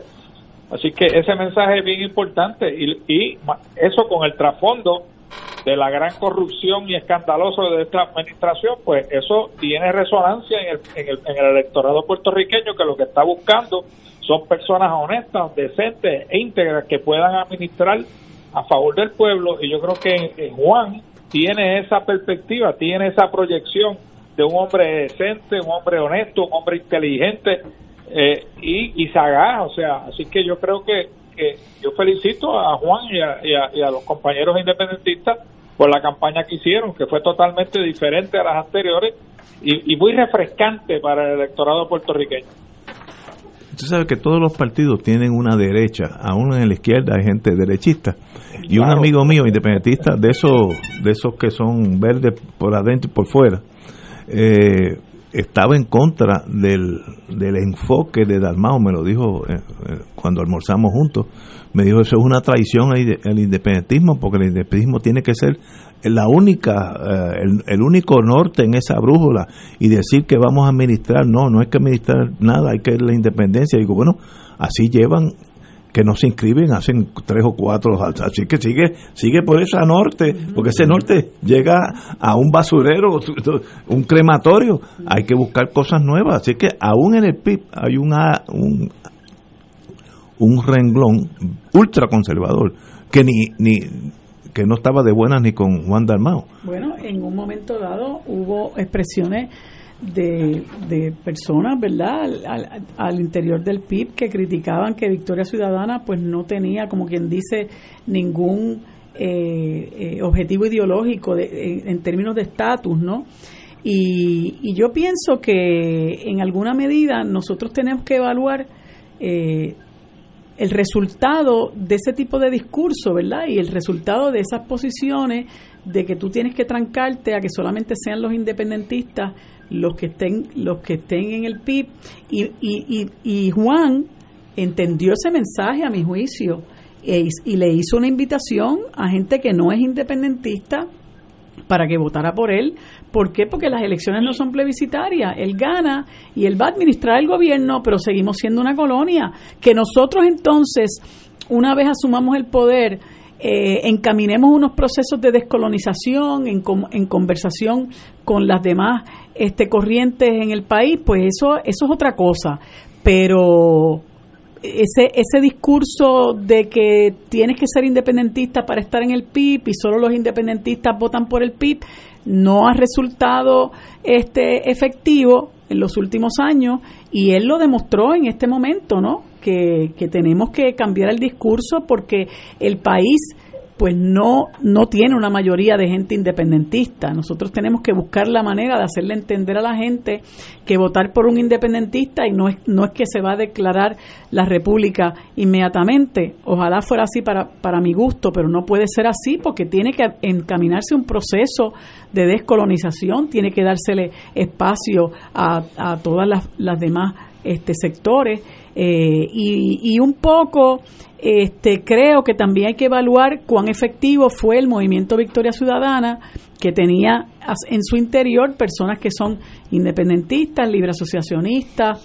eh, eh, estadistas, y caminamos juntos, ¿verdad? Sin que se nos cayera un brazo, sin que nos diera el COVID-19, caminamos juntos porque creímos y creemos en una agenda urgente en unos objetivos que están plasmados ahí que tenemos muchísimas eh, similitudes con lo que son los objetivos del PIB. Por eso es que este proceso que nos lleva a estas elecciones con un resultado casi similar, tiene que abrir los espacios para que empecemos a conversar y empecemos a hacer alianzas y yo creo que uno de las de los principales objetivos que tenemos que tener es una verdadera reforma electoral para que bueno no se den ciertos casos, ¿verdad? Este, que se han dado donde a veces eh, uno pues, pues promueve unas candidaturas que sabe que no tienen ningún tipo de posibilidad y pudieras este eh, coaligarte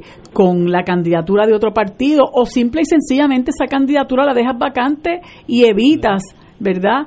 Que, que, que entre el, la derecha neoliberal como, como ¿verdad? puede estar pasando ahora, esperemos que no, pero como puede estar pasando ahora en el municipio de San Juan.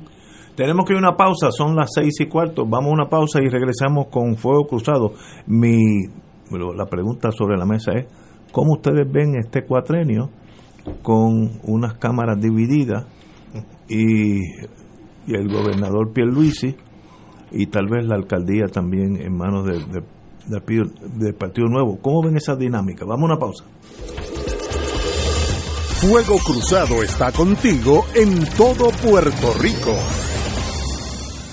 El municipio de Carolina quiere que te protejas y que estés alerta para evitar el contagio al COVID-19. Evita las multitudes y las reuniones con personas que no viven contigo. Establece seis pies de distancia de otras personas. Cubre tu nariz y boca con una mascarilla cuando estés fuera de casa. Lávate las manos con agua y jabón y desinfecta las áreas que tocas con frecuencia. Llama a la línea confidencial de ayuda a ciudadanos positivos de Carolina al 787-701-0995. Porque te queremos saludable, edúcate, protégete y evita el contagio. Autorizado por la Oficina del Contralor Electoral. Radio Paz te ofrece el mejor motivo para levantarte temprano y disfrutar el comienzo de un nuevo día de lunes a viernes con Enrique Liboy y Radio Paz en la mañana. La dosis perfecta de noticias, deportes y éxitos musicales de todos los tiempos, humor y curiosidades, calendario de actividades y tus peticiones musicales por el 787 300 4982. Conéctate con el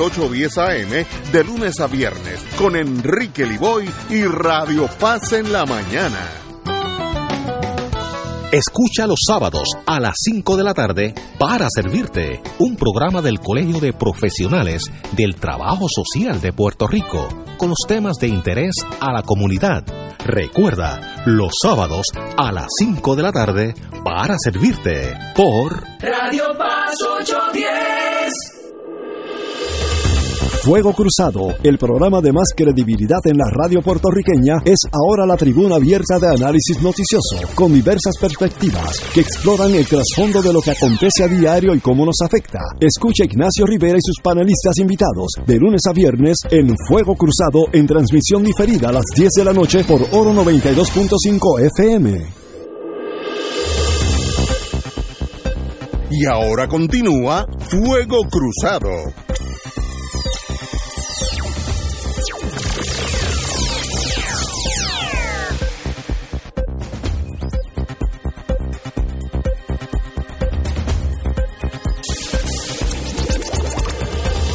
Regresamos amigos y amigas a Fuego Cruzado. Como ustedes ven, vamos a empezar con Yello, este cuatrenio que empieza en tres meses, noviembre, no, en dos meses, eh, vamos a tener inarguendo el, el, gobernador que va a ser Pierluisi, yo creo que sobre eso no hay duda, eh, cámaras que donde el PNP no es la mayoría, y eso pues hace todo más difícil o tal vez hasta mejor, porque hay que entonces negociar y no dirigir el país con una mano de hierro, eh, como varios de los eh, dirigentes de ese partido usaban un estilo totalitario de mandar. Yo creo que ahora hay que más negociar.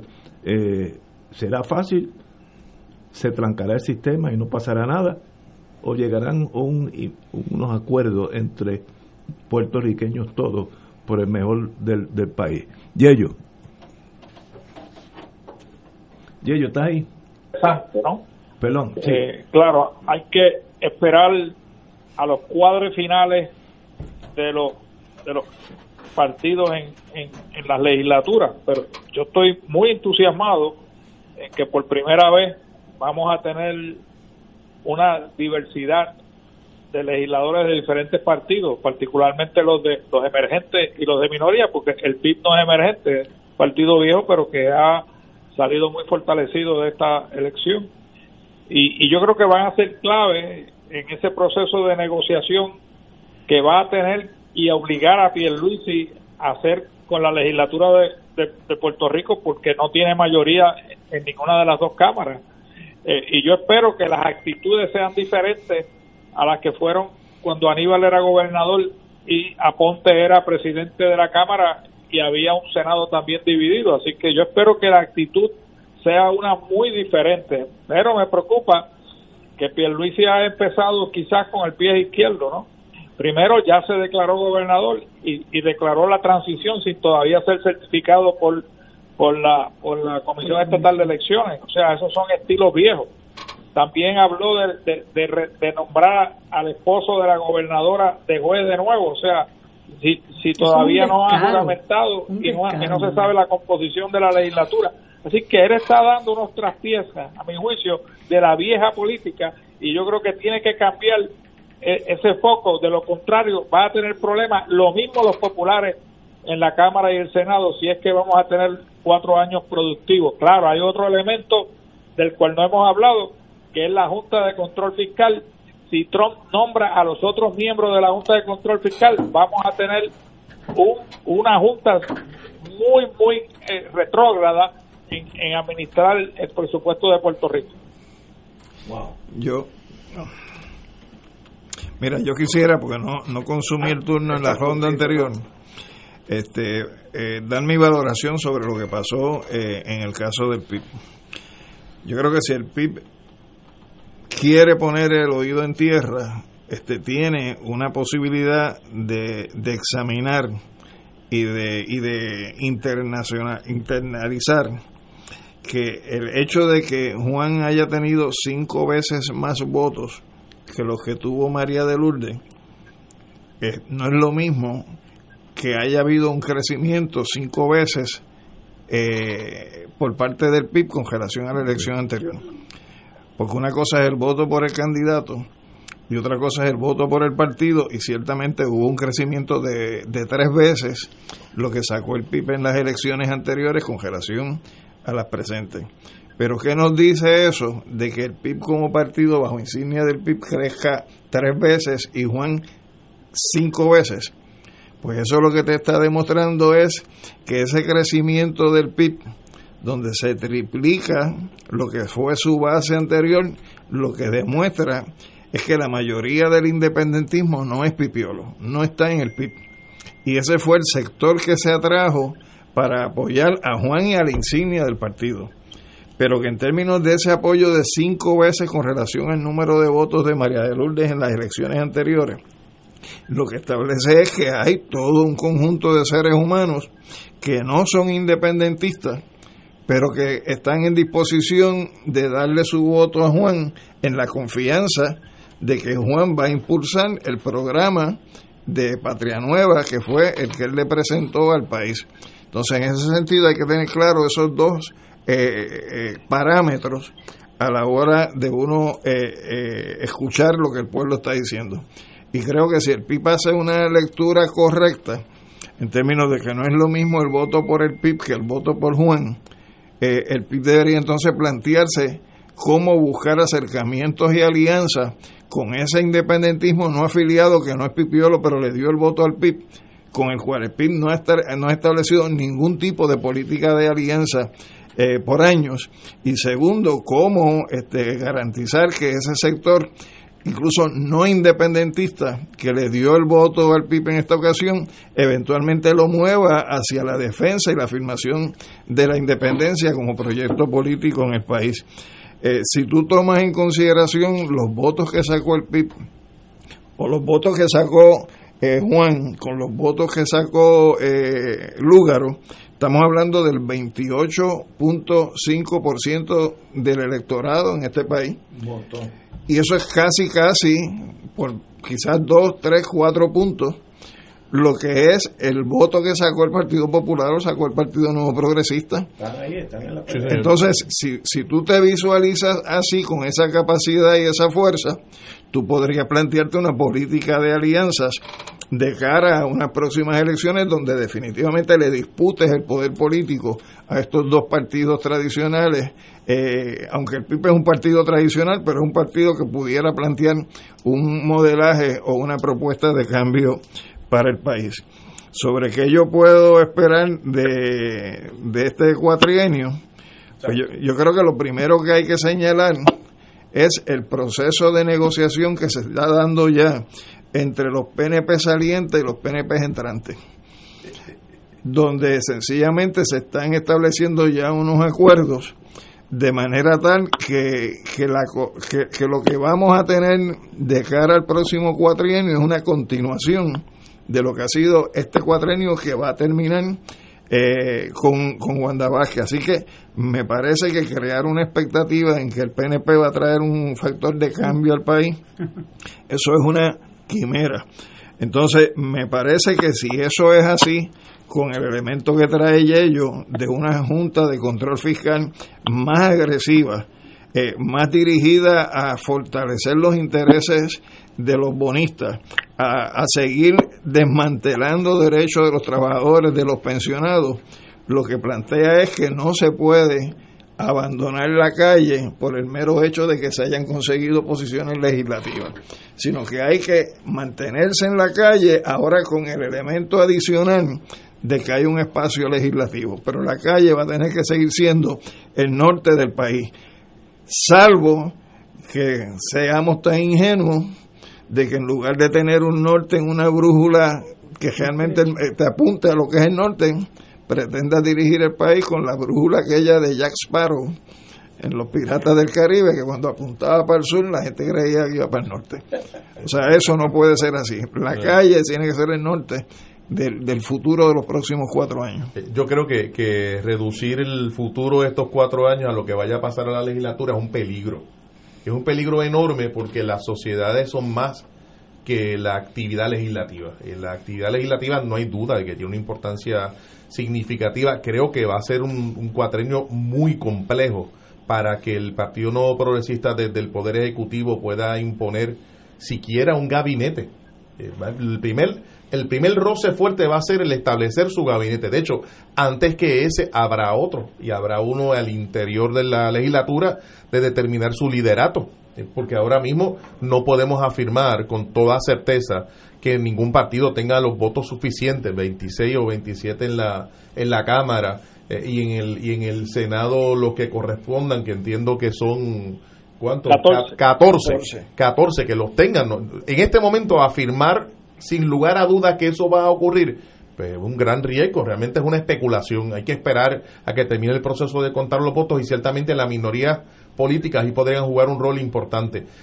Pero no hay duda de que el tema de la Junta de Control Fiscal, que después de todo es la que gobierna, una vez establece el presupuesto del país, establece cuáles son las prioridades de gasto para Puerto Rico y dónde se va a colocar el dinero y después de todo el gobierno depende de esa determinación para poder eh, promover un plan de trabajo o lo que sería una plataforma, lo que sería una propuesta eh, de país. La Junta tiene ese, ese control eh, sobre Puerto Rico. Hay un nuevo integrante de la Junta, vendrán otros. Este es el primero de, de algunos eh, que va- vendrán, eh, van a ser nombrados próximamente, que lo que tiene claramente, si, lo- si los anteriores venían a cobrar la deuda, este no tiene problema alguno en disimularlo. Para nada. De hecho, viene de una empresa que se ha dedicado a dar asesoría a países quebrados. Eh, países no, a acreedores de países quebrados. Eh, no hay duda. Pero según la Junta de Control Fiscal empuja en una dirección, también hay que reconocer que a nivel de la calle, lo que Alejandro está trayendo, con lo que sería el derecho a la protesta, el derecho a la expresión pública, el derecho a asociación expresada en las avenidas del país, en las comunidades, en los centros de trabajo, también va, va y la esperanza que uno tiene es que vaya incrementándose y adquiriendo una fortaleza. Eh, Ignacio, no sé si sabías que ahora, mientras estamos hablando, en este mismo momento, Hay una protesta. hay una manifestación frente a la Junta de Control Fiscal, convocada por el Movimiento Socialista de Trabajadores. Eh, y ahora, ahora, hoy, a, menos de cuatro días de las elecciones, eh, ya se está dando esa manifestación. Próximamente, no tengo la menor duda de que habrá otra con otros pro- pro- protagonistas eh, que no son exactamente los miembros de la, de la legislatura. En ese sentido, me parece que el balance del cuatrenio va a depender de la capacidad que se tenga de, de encontrar un mecanismo de, ¿verdad? De funcionamiento entre esa representación legislativa, que después de todo es minoritaria, eh, pero importante, eh, y algunos de ellos, gente que viene de la lucha por los derechos humanos, de la lucha en la calle. Mariana Nogales es un excelente ejemplo de lo que estoy diciendo. Con Mariana yo me encontré montones de veces en los cuarteles de la policía a la una y dos de la mañana, eh, representando y defendiendo a personas que habían sido arrestadas. Algunas de ellas ni siquiera los acusaban. Lo- los arrestaban, lo metían en el cuartel de Manuela Pérez o el del cuartel general o el de Torrey Oeste, los dejaban pasar la noche y el próximo día los soltaban. Eh, pues, realmente eso es prácticamente un secuestro, pero de parte de una autoridad pública. Y Mariana, yo tengo que reconocer que era de las personas que estaban eh, dando, dando representación voluntaria, gratuita, pro bono a esos sectores. Así que yo creo que ese, ese elemento de acercar la lucha política, la lucha en la calle, la lucha de la manifestación pública es, es indispensable, es fundamental eh, que el mensaje se, se mantenga. Además, y cierro con esto, además de que mientras estemos hablando nosotros de la Junta, el Partido Nuevo Progresista llevará unos resultados de un referéndum a Washington y seguirá empujando el asunto. Yo creo que en Washington, que saben leer, eh, saben leer los países, eh, saben leer que aquí hubo la votación pues, sobre dos candidatos que se han identificado como independentistas, los dos, tanto Lúgaro como eh, Juan Dalmao, que representan sobre el 30% del voto y de la población. Yo creo que es importante que esa lucha social unida a ese elemento va a tener consecuencias con respecto a cuánto adelante o cuánto deje de adelantarse la lucha por la estadidad en el Congreso de los, de los Estados Unidos. Tato, eh, Yello, ¿tienes algo más que decir sobre este tema? Mira, la- con, con relación a lo que acaba de decir Román, me preocupa porque ya hay un congresista que es el presidente de la Comisión de Recursos Naturales de la Cámara, que es el que brega con el asunto del estatus, y Grijalva dice que, que él no va a tener reparos en darle paso a un proyecto que va a radicar Darren Soto de admisión de Puerto Rico como Estado. Así que lo que dice Román, tenemos que incrementar la calle, no solamente y, y no solamente tener una presencia en la calle de Puerto Rico, sino hay que también tener una presencia en el Congreso de los Estados Unidos y no le dejemos al PNP el campo solo porque este este plebiscito no representa la voluntad del pueblo de Puerto Rico. Hay, hay un dato que es que el PNP va a tener no un camino de rosa para empujar su posición en el Congreso de los Estados Unidos, sino un camino espinoso y con dificultades. Y lo primero va a ser el factor de credibilidad. Como un partido que, por ejemplo, se ufanó de decir en 1998 que la estadidad había obtenido 46.5% de los votos, que en el 1993 había dicho que tenía el 46.3% de los votos y que en el 2012 se presentan diciendo que tienen el 53 no, eh, perdón, el 61.16% de favor en los votos y que en el 17 van y le hacen la representación al Congreso de los Estados Unidos que tienen el 97.18% de los votos, ahora van con un resultado de un 51 o un 52%. O sea, yo creo que, que eso pone en, en, tela de juicio la solvencia o credibilidad que pueda tener el PNP de que esto ha sido eh, un salto extraordinario en el avance del ideal de estabilidad con tú dijiste casi un cuarto de millón de personas menos votando y con un proceso de consulta donde como quiera fue casi el 51% de gente que se abstuvo de participar. Y hay que agregarle el dato que en el 2012 el número absoluto de votantes en favor de la estadía fue 834.191 y ahora son 613.447. Una aritmética rapidita, estamos hablando de alrededor de 221.000 votos menos en apenas 8 años.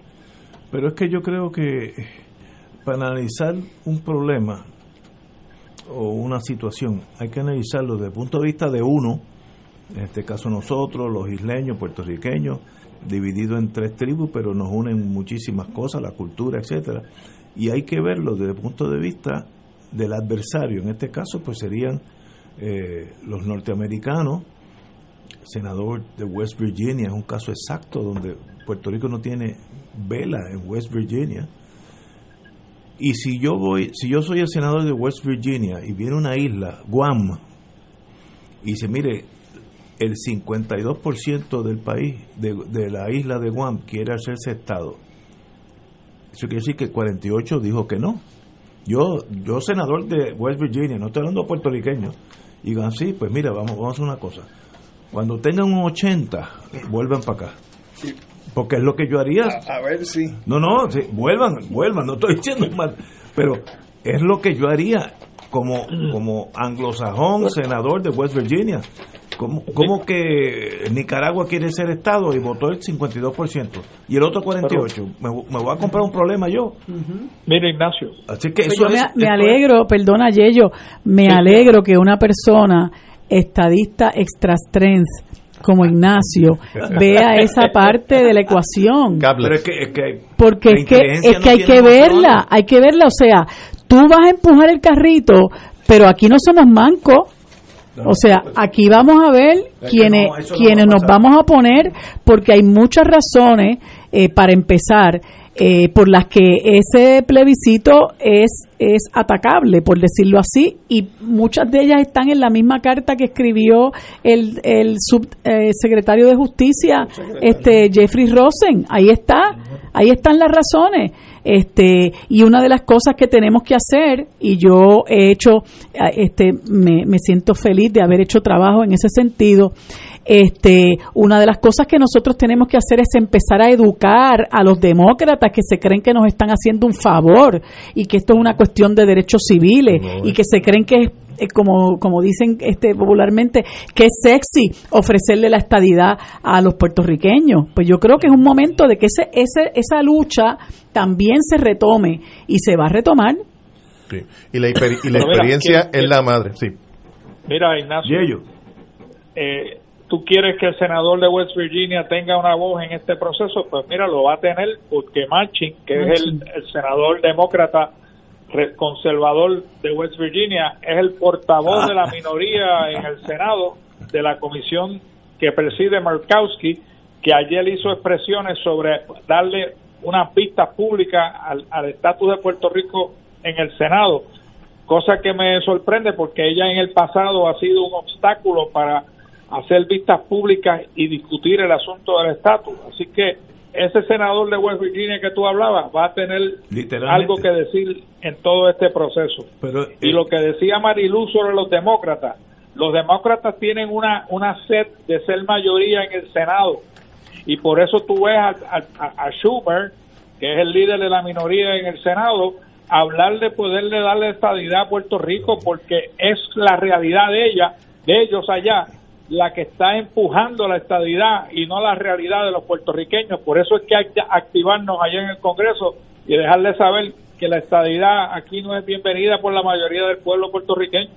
Además que el problema no es automático. O sea, ¿cuál es la voz de cada uno de los estados en términos del proceso de admisión de un nuevo territorio como estado? O sea, eso no es una cosa automática. No, no, no. Mississippi es un- país diferente a West Virginia. Piensan diferente. Hasta el acento tú lo notas que son de diferentes lugares. Pero mira, yo no creo que, que haya que mirar tanto, como dice Yeyo, estar presente en Washington. Si tú me presentas a mí que es lo que tú quieres. No, no, o no, pero si están allí, pero yo yo creo que esto, esto es algo que no va a suceder nada en cuatro años. Si tú me presentas a mí, yo, yo, West Virginia, Guam quiere entrar como Estado federado. Oye, qué chévere, esa gente son bien buenas personas, nos ayudaron en la Segunda Guerra Mundial, allí podemos, allí tenemos una base gigantesca, excelente. Pero el 48 no quiere. Tú te estás comprando un problema. Y Estados Unidos es un imperio y los imperios tienen un montón de gente inteligente trabajando para el imperio. El Departamento de Estado está lleno de gente que conocen el inteligente, Caribe. inteligente y racista. No, bueno, Juárez, pero, pero que, Juárez, que- 69 millones votaron por Trump. ¿En dónde? En Estados En Unidos. Estados a nivel- Unidos. Ah, pero- 69 millones. Sí, Pero 69 eso- millones, sí, sí. Sí, sí, pero es que esos son los muchachos, los, los rednecks Claro. y el Ku Klux Klan. los- Los inteligentes que tú. No, no, no. Bueno, yo, yo no digo el, el- el- en todo imperio tiene un cadre que puede ser, en este caso, la CIA y o el Departamento de Estado, que tiene gente muy especializada. Yo me acuerdo que en la CIA había gente especializada en Brasil. Yo creo que conocían más de los problemas económicos de Brasil que los mismos brasileros, porque se especializan sin emociones. Pero, pero Ignacio, mira, mira las expresiones de, Ma- de McConnell. O sea, ¿por qué el que dice se opone a la estadidad? Porque somos socialistas. Pero, o sea, ¿qué locura es esa? Y, y este Pero es el que son de la una- mayoría de- del Senado de los Estados Unidos. Eso es una excusa porque también hay, hay re- renglones racistas, etcétera. Pero los imperios, para los imperios trabajan un miles de personas bien inteligentes. Esto no es sencillamente Chencho el que guía un, un camión allá en Tennessee. Eh, si uno va a, ¿cómo se llama? En, ay, en, en Alabama, que uno cree que es el- un lugar este, retrógrado, allí está una de las de los de las principales eh, laboratorios de la NASA donde tiran cohetes acá, tú sabes, Estados Unidos está lleno de gente talentosa, por eso es un imperio. Por tanto, ese imperio se mueve siempre cuando tenga la ventaja para el imperio. Claro. Eso es natural, ¿sabes? ¿Vale? Que si yo lo miro como puertorriqueño, es una cuestión de derechos civiles y ustedes me tienen que hacer ciudadano. Mira, ellos no tienen que hacer nada de nada, ellos son un imperio y están los más felices, llenos de problemas serios que tienen. El crecimiento de China, eh, aún en el renglón naval, yo que recibo el magazincito de los retirados navales, China está creciendo en el, en el sentido naval, confrontacional al futuro, bien, bien rápido, pues hay que tenerle, eso jala importancia. Y ustedes solamente el 52 quieren unirse a mí, quédense como están. Y el que presento eso en Washington, van a ver, esa va a ser la, la contestación. O no, no calendarizarlo, que es una forma de matar la cosa, o decir, es que es muy bajito, vengan, cuando tengan 82, 85, vuelvan para acá. En el caso de, de Alaska fue, eh, de, de Hawái, perdón, fueron eh, 94%, 94%. Ese está bueno, esos números son- Y, y quiero, y quiero comentarte algo, que el- lo importante es, porque no hay una ley que establezca un número, un por ciento determinado para aceptar un nuevo Estado. La, Ah, reali- bueno. la realidad es bien sencilla, el Congreso tiene la facultad para hacerlo. Eh, y en el Congreso no necesariamente creen demasiado en la democracia de los territorios. Eh, allí lo que se valora, lo que se evalúa, eh, lo que se pondera fácil, eh, continuamente es un, un asunto de cómo beneficia esto los intereses de los Estados Unidos. Ese, ese, es el, ese es el criterio que se utiliza. O sea, pueden tener el 50, el 60% de los votos. Si no se ajusta a los intereses de los Estados Unidos, aquí no va a pasar absolutamente Bueno, mira. nada, a no ser que nosotros lo empujemos con una fuerza. Lo que sea, la alternativa, la alternativa que sea, tendría que venir con una fuerza extraordinaria, porque el Congreso funciona mirándose hacia adentro, mirándose hacia el interior de los Estados Unidos. Como debe ser. Es que lógico. Y entonces ahora, ahora Y agrega... Los franceses miran los problemas al lado del punto Y, a- de y- vista y francés. ahora agrega la situación crítica que hay en la economía de Puerto Rico, la situación de la crisis social, el asunto de la migración, el- los problemas que tenemos en el país. Y dime, dime si es cierto que este es el mejor momento para ir al Congreso de los Estados Unidos a hacer una propuesta de anexión para el, para el país, utilizando los argumentos que utilizaron aquí en Puerto Rico, que básicamente es un incremento de gastos federales, de transferencias Yo, federales. yo lo que creo sobre esto es que si Estados Unidos como país, y no digo como país, es que se alinee la rama ejecutiva, la rama legislativa, la rama judicial, junto con las agencias del gobierno de los Estados Unidos, en una política pública donde se defina eh, que van a impulsar la estadidad, lo van a hacer. claro. Entonces, ¿cómo tú plantearte de que porque radiques un proyecto de ley en un Congreso que cada dos años se muere y llega otro nuevo, vayas a impulsar eh, un, un alineamiento de política pública de los Estados Unidos en un issue como ese, que es la admisión de un nuevo Estado, que ya de entrada es la complicación de que son dos senadores y cinco, seis o siete representantes que pueden alterar el balance, además que le van a estar quitando en el caso de los representantes a otros estados, eso en dos años no se va a dar. Por lo tanto, se va, o sea, mientras Estados Unidos no adopte una política de descolonización o una política de integración, pues aquí no se va a estar dando nada desde el punto de vista de, de este tipo de, de iniciativas. Es que yo estoy con ustedes. eh, yo- Estados Unidos va a ser. Y eso se puede forzar. con- ahora Estados con Unidos va a ser con. Puerto Rico lo que le convenga a Estados Unidos. Si un día las fichas caen sobre la mesa, que lo que le conviene es la independencia, Eso es lo que van a hacer. no hay que pedirle permiso a nadie. Vienen, van al morro, bajan la bandera, la doblan, una ceremonia, lo saludan y nos vemos. 11 de noviembre. Un, sí, un, un 11 de noviembre. Yello.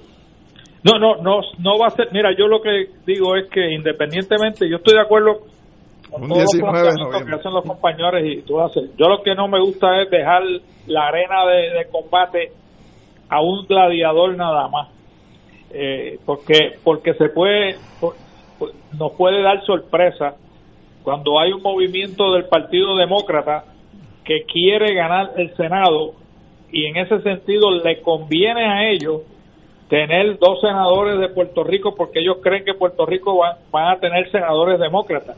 Así que a mí no me gustaría, simplemente porque no es automático, dejar la arena vacía y no llevar los argumentos en contra de la estadidad y en contra del plebiscito a los que a los que mandan en Puerto Rico, que es el Congreso de los Estados Unidos. Como dije, eso lo veremos cuando Estados Unidos tenga un, un interés apremiante a favor o en contra del futuro de Puerto Rico. Todos los imperios, desde Adán y Eva para acá, todos los imperios han hecho lo que le conviene a los imperios.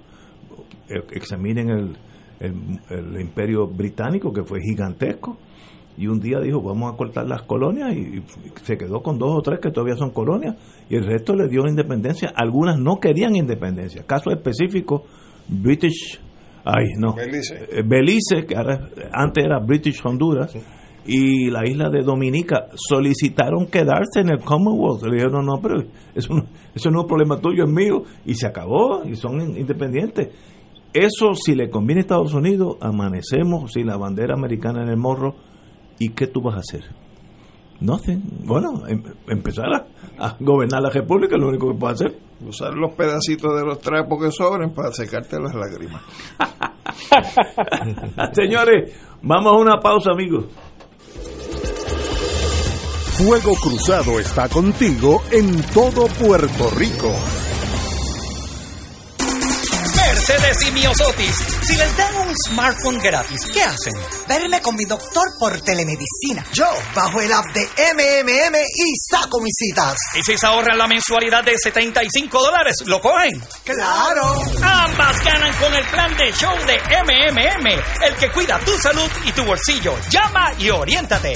MMM Healthcare LLC es un plan HMO con un contrato Medicare. La afiliación en MMM depende de la renovación del contrato. Beneficio varía por cubierta. En Oro 92.5 FM, Radio Paz 810 y el Canal 13 estamos trabajando a tono con la emergencia que en estos momentos está viviendo Puerto Rico. Estamos ofreciendo nuestros servicios al máximo con el personal disponible según nos permitan las circunstancias. Si tiene un mensaje para ofrecer a sus asociados, clientes o personal, solo tiene que llamar al 787-349-7949, 787-552-0825 y nuestros empleados le comunicarán al personal de ventas para atender su necesidad. A nuestros clientes estén en comunicación con su ejecutivo o ejecutiva de ventas que continúan ofreciendo sus servicios como de costumbre. Recuerden los teléfonos 787-349-7949 y 787-552-0825.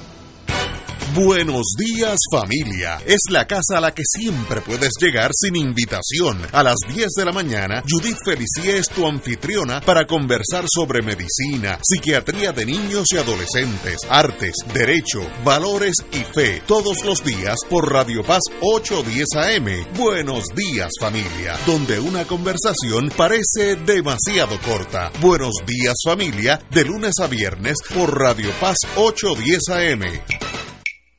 De todo un poco, con Manolo Almeida, el más ameno en tus mañanas por Radio Paz 810 AM, de martes a viernes a las 9 de la mañana. Notas positivas, salud, ambiente, negocios y entretenimiento. Manolo Almeida, doctora Bárbara Bustillo y la periodista Frances Raya. De todo un poco, martes a viernes por Radio Paz. ¡Estamos vivos! Ser rotario es vivir la alegría de servir a los demás, a la vez que cultivas la amistad y el compañerismo, sin límites y descanso. Mensaje del Club Rotario de Río Piedras. Fanático del deporte, la mejor información y el mejor análisis lo escuchas los sábados a las 2 de la tarde por Impacto Deportivo con Javier Sabat y el más completo elenco en deportes por Radio Paz 810 AM y en las redes sociales Facebook Impacto Deportivo Radio PR Twitter e Instagram Impacto underscore Deport juntos, impactando el deporte nacional. Y ahora continúa Fuego Cruzado. Regresamos amigos y amigas. Eh, como todos sabemos, en el día eh, después de las elecciones se arrestó al representante Néstor Alonso Vega, del caso, yo le llamo el caso Charbonnier, que es idéntico. Yo le pago mil dólares a la semana a X, pues te voy a pagar dos mil, pero tú me das la mitad de ese, de ese próximo mil. Eh, kickback clásico, un delito federal, eh, bueno, eso, pero eso es irrelevante. Ya sabemos, es el tercer caso idéntico. Y me dijo un de esos abogados que están más allá ahora que yo, más comiendo, eh, caminando los pasillos, que hay cuatro casos más en veremos. Así que hay cuatro. espero que haya alguna vertiente diferente, no sea lo mismo, porque es una cosa tan torpe y tan burda que merece tal vez un, eso se llama en, inglés enhancement, una penalidad más alta porque usted no, no usa su imaginación para ser un, corrupto, hay que tener ciertos criterios, cierta inteligencia, eso no es así a, a lo loco.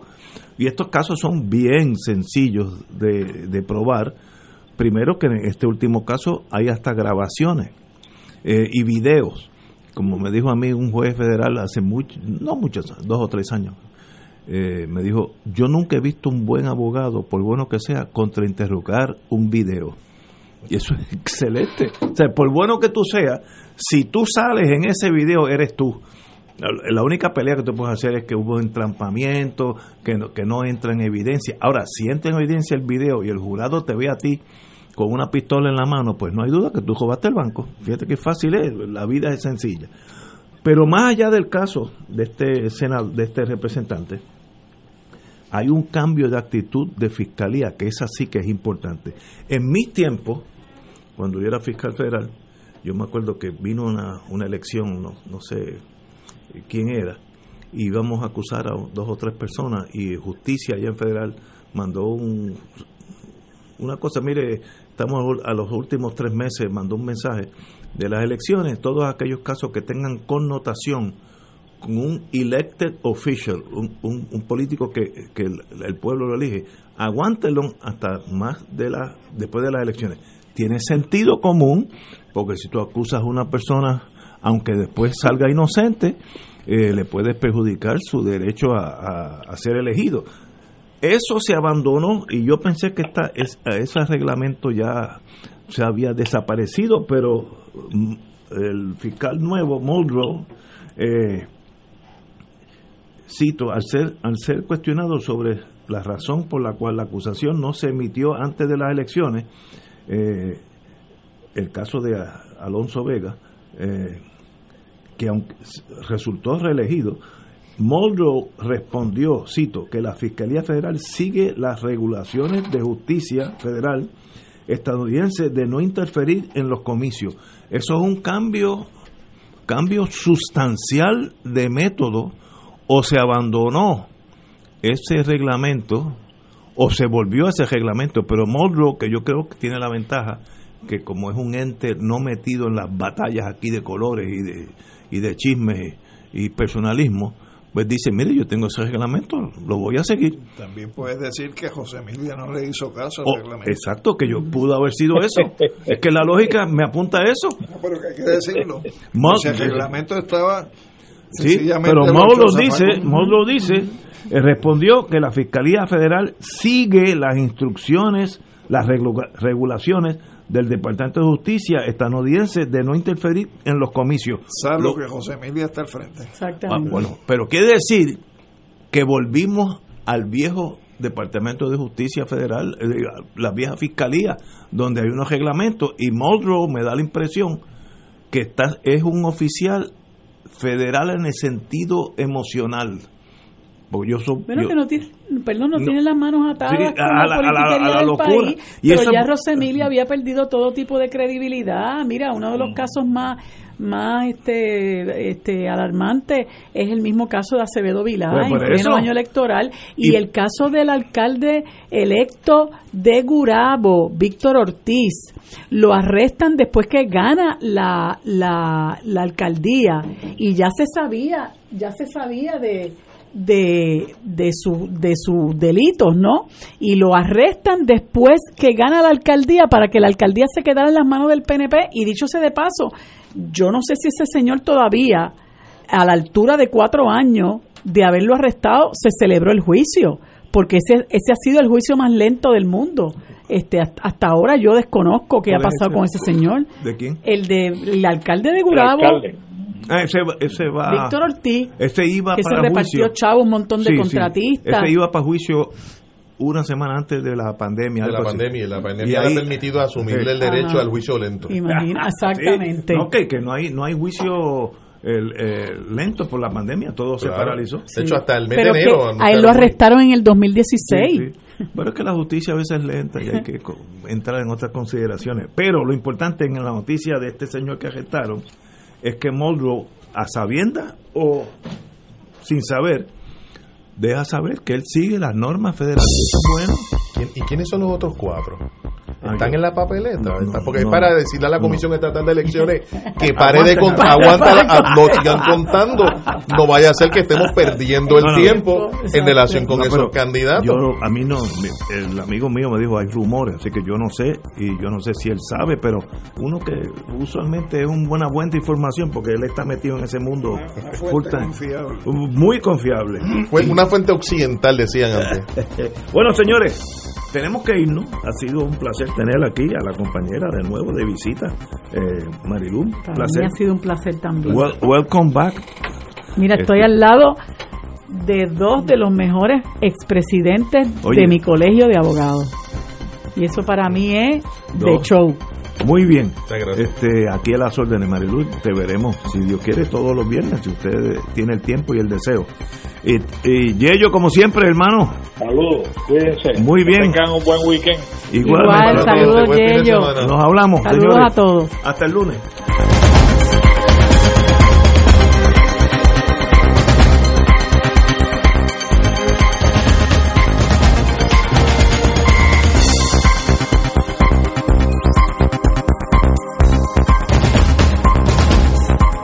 Esta emisora y sus anunciantes no se solidarizan necesariamente con las expresiones vertidas en el programa que acaban de escuchar.